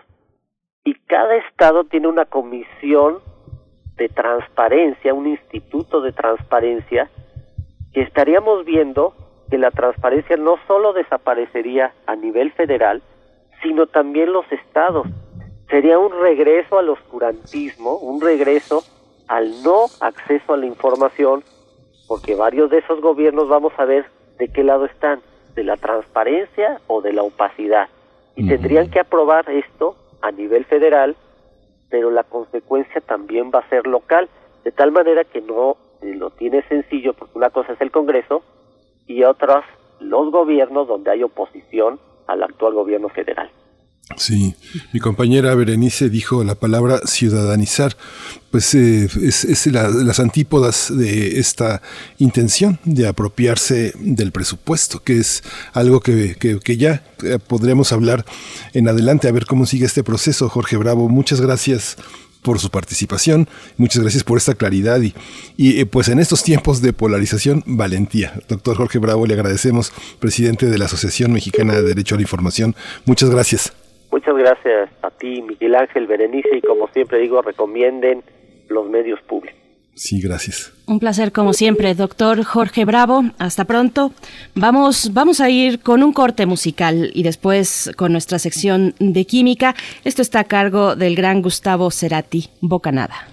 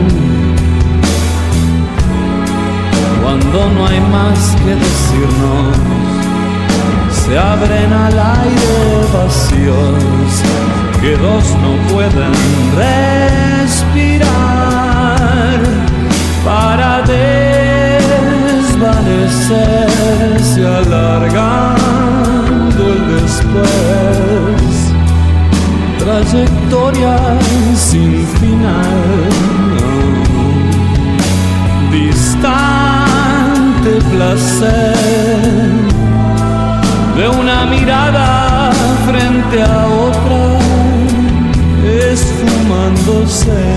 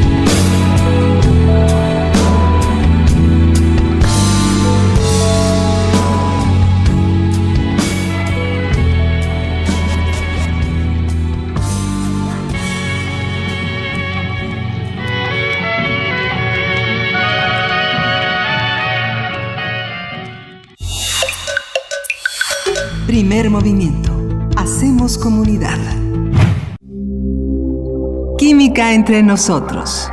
Química para todos. Qué gusto conversar, como cada miércoles, con el doctor Plinio Sosa, académico de la Facultad de Química, divulgador científico, que nos acompaña en este espacio dedicado a los elementos de la tabla periódica, el antimonio y las vueltas que da la vida. Doctor Plinio Sosa, eh, bienvenido, buenos días. Buenos días, Bere, buenos días, Miguel Ángel. Buenos días, Plinio. Sí, el antimonio es de un color blanco azulado y tiene un inconfundible brillo metálico. Sin embargo, para nada es un metal típico. Es extremadamente quebradizo y un pésimo conductor del calor y de la electricidad. Se llama antimonio, pero su símbolo químico es SB, o sea, S mayúscula seguida de B minúscula. O sea, nada que ver, ¿no? Aparentemente nada que ver con el nombre antimonio. Sin embargo, parece ser que esta discrepancia proviene del caprichoso camino que a veces siguen las palabras. El principal mineral que contiene antimonio es la estirina, contiene sulfuro de antimonio. De ahí viene la palabra latina stibium, stibium, en la que sí podemos reconocer la S y la B del símbolo. Bueno, pues esta palabra stibium sufrió una arabización y se convirtió en al-iznit, al que a su vez sufrió una latinización y se convirtió finalmente en antimonio. Existen otras teorías sobre el origen de la palabra antimonio. Una sería que proviene de las raíces griegas anti, opuesto, y monos, uno, que literalmente significa opuesto a uno, haciendo referencia a que nunca se le encontraba solo como sustancia elemental, sino junto con otros elementos formando parte de alguna sustancia compuesta, principalmente del sulfuro de antimonio. Sin embargo, hoy por hoy, esta idea no aplicaría para el antimonio, porque, de hecho, es uno de los pocos elementos que sí se llega a encontrar en la naturaleza como sustancia elemental. O, en todo caso, tendríamos que llamar antimonio a todos los demás elementos, a la mayoría de los elementos, porque son casi todos los elementos los que no pueden estar solos en la naturaleza. La tabla periódica se ubica en el bloque P, en la columna 15, justo donde se da la transición entre metales y no metales. Por eso el antimonio tiene propiedades intermedias, justamente entre las de los metales y las de los no metales. En este caso, no puedo decirles quién descubrió el antimonio. Es uno de los diez elementos que se conocen desde la antigüedad. En aquellos tiempos no se registraban este tipo de acciones. Por lo tanto, no sabemos quiénes, ni cuándo, ni cómo lo descubrieron. Pero desde entonces se ha usado profusamente. Por ejemplo, los egipcios molían la estirina para producir un pigmento negro, el col, K-O-H-L, el col, que utilizaban para delinear el contorno de sus ojos. Lo hemos visto todos, ¿no? Esas este, figuras. Los romanos, por otra parte, fabricaban unas copas metálicas con antimonio que tenían efectos vomitivos. La idea era, cuando ya estaban muy llenos, dar un trago a sus copas de antimonio para hacer espacio y así poder seguir comiendo.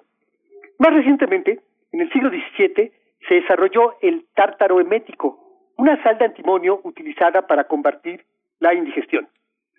La verdad es que el antimonio es sumamente tóxico y produce síntomas similares, aunque más leves, a los del envenenamiento por arsénico. Un uso muy importante a partir del siglo XVI fue en la industria de la imprenta. Resulta que el antimonio sólido ocupa más espacio que el antimonio líquido. Era entonces un material idóneo para fabricar los tipos de imprenta. Se vertía antimonio líquido que al solidificarse rellenaba perfectamente las grietas de los moldes, dando unos tipos de alta calidad, de gran calidad. En la actualidad tiene otros usos, por ejemplo, como semiconductor, para fabricar detectores de infrarrojos, diodos y sensores de efecto Hall.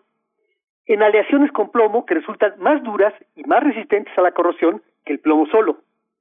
En los acumuladores de plomo y ácido, eh, como los, los, los acumuladores de los automóviles, por lo mismo, por su resistencia a la corrosión.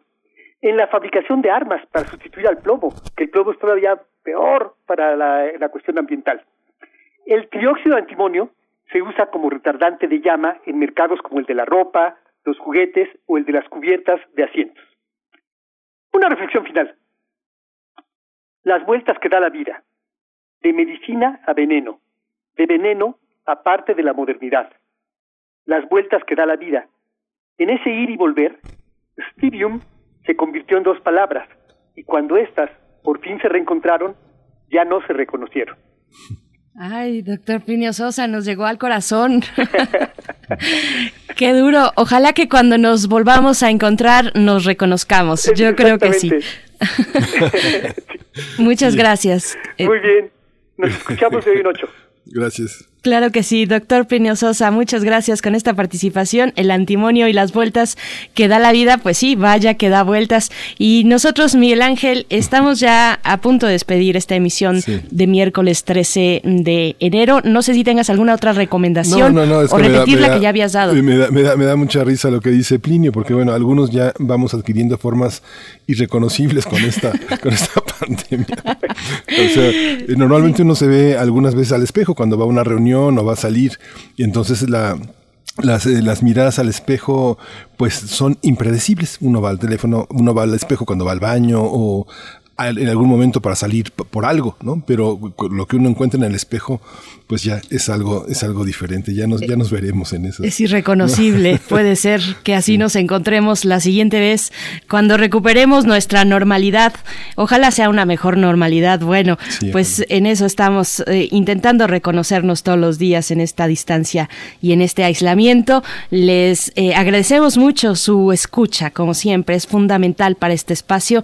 Les recordamos que bueno, están ahí siempre las vías de comunicación en nuestras redes sociales, pero también para, ahora que hablábamos, Miguel Ángel, precisamente de la pertinencia o no, o el pensamiento, digamos, o la mirada crítica sobre los organismos autónomos, el INAI, el IFETEL, pues también eh, ofrecer desde este espacio eso que es un derecho de las audiencias, que es una defensoría de las audiencias. Les compartimos el correo de nuestro defensor de audiencias para Radio y TV UNAM, defensor de audiencia arroba unam .mx es la vía para eh, pues que ustedes pueden hacer uso ese uso democrático de, de, eso que es un derecho Miguel Ángel. Sí sí sí justamente hay muchos de nuestros radioescuchas que participan muy activamente en redes sociales. El modelo de comunicación de nuestro programa es a través de los correos, de las redes sociales. Tratamos de leer eh, la mayor cantidad de sus intervenciones. No hay un teléfono abierto porque no es el modelo del programa, pero la apertura sí es el modelo del programa. La apertura es la universalidad de la universidad y que eso es lo que, a lo que nos atenemos y a la modalidad democrática de un, de un, de un consejo y de un defensor de las audiencias, pues que está a su servicio para que entendamos, para que corrijamos, para que enmendemos y para que escuchemos que es nuestra tarea. Parte de la tarea es esta humildad al comunicar, ¿no? Así es. Bueno, brevemente un par de comentarios en redes sociales. Aisit Sug nos dice en Twitter, hay que advertir que AMLO dijo que no iba a haber ninguna restricción en la información acerca de los contratos farmacéuticos. Eso ya lo, lo comentamos también por acá. Incluso ayer, ayer dio algunas cifras. Eh, 10 dólares la dosis de Cancino, son dos dosis, así es que echemos cuentas. Guillermo Ortiz dice, excelentes explicaciones del doctor Bravo, no debe tocarse la autonomía del INAI y el IFETEL, sería un retroceso. Un retroceso. Gracias a todos, a todas por sus comentarios. Mañana nos encontramos poquito después de las 7 de la mañana. Los dejamos aquí en Radio UNAM con una canción de Celia Cruz, Miguel Ángel. Esto que es La vida te da sorpresas, ahora que hablábamos del antimonio y las vueltas que da la vida, Miguel Ángel. Sí, La vida te da sorpresas con esta gran gran, gran voz, que es la de Celia Cruz, que será eterna para, para nosotros. Eh, nos despedimos, nos escuchamos mañana. Esto fue Primer Movimiento. El mundo desde la universidad.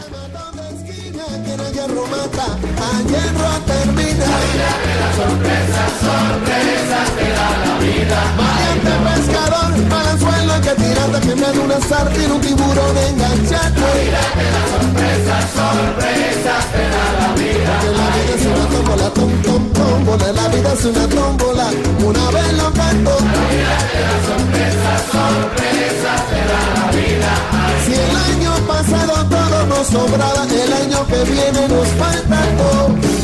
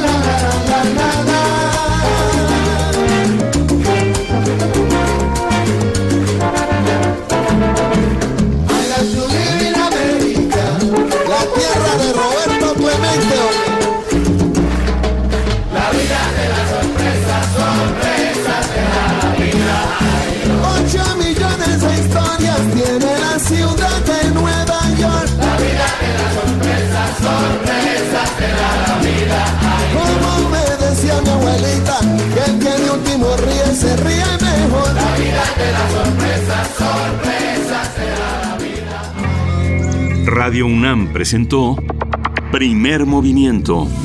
El mundo desde la universidad. Con Berenice Camacho y Miguel Ángel Quemain en la conducción. Frida Saldívar y Violeta Berber, producción. Antonio Quijano y Patricia Zavala, noticias. Miriam Trejo y Rodrigo Mota, coordinadores de invitados. Tamara Quirós, redes sociales. Arturo González y Socorro Montes, Operación Técnica. Locución, Tessa Uribe y Juan Stack. Voluntariado, Isela Gama.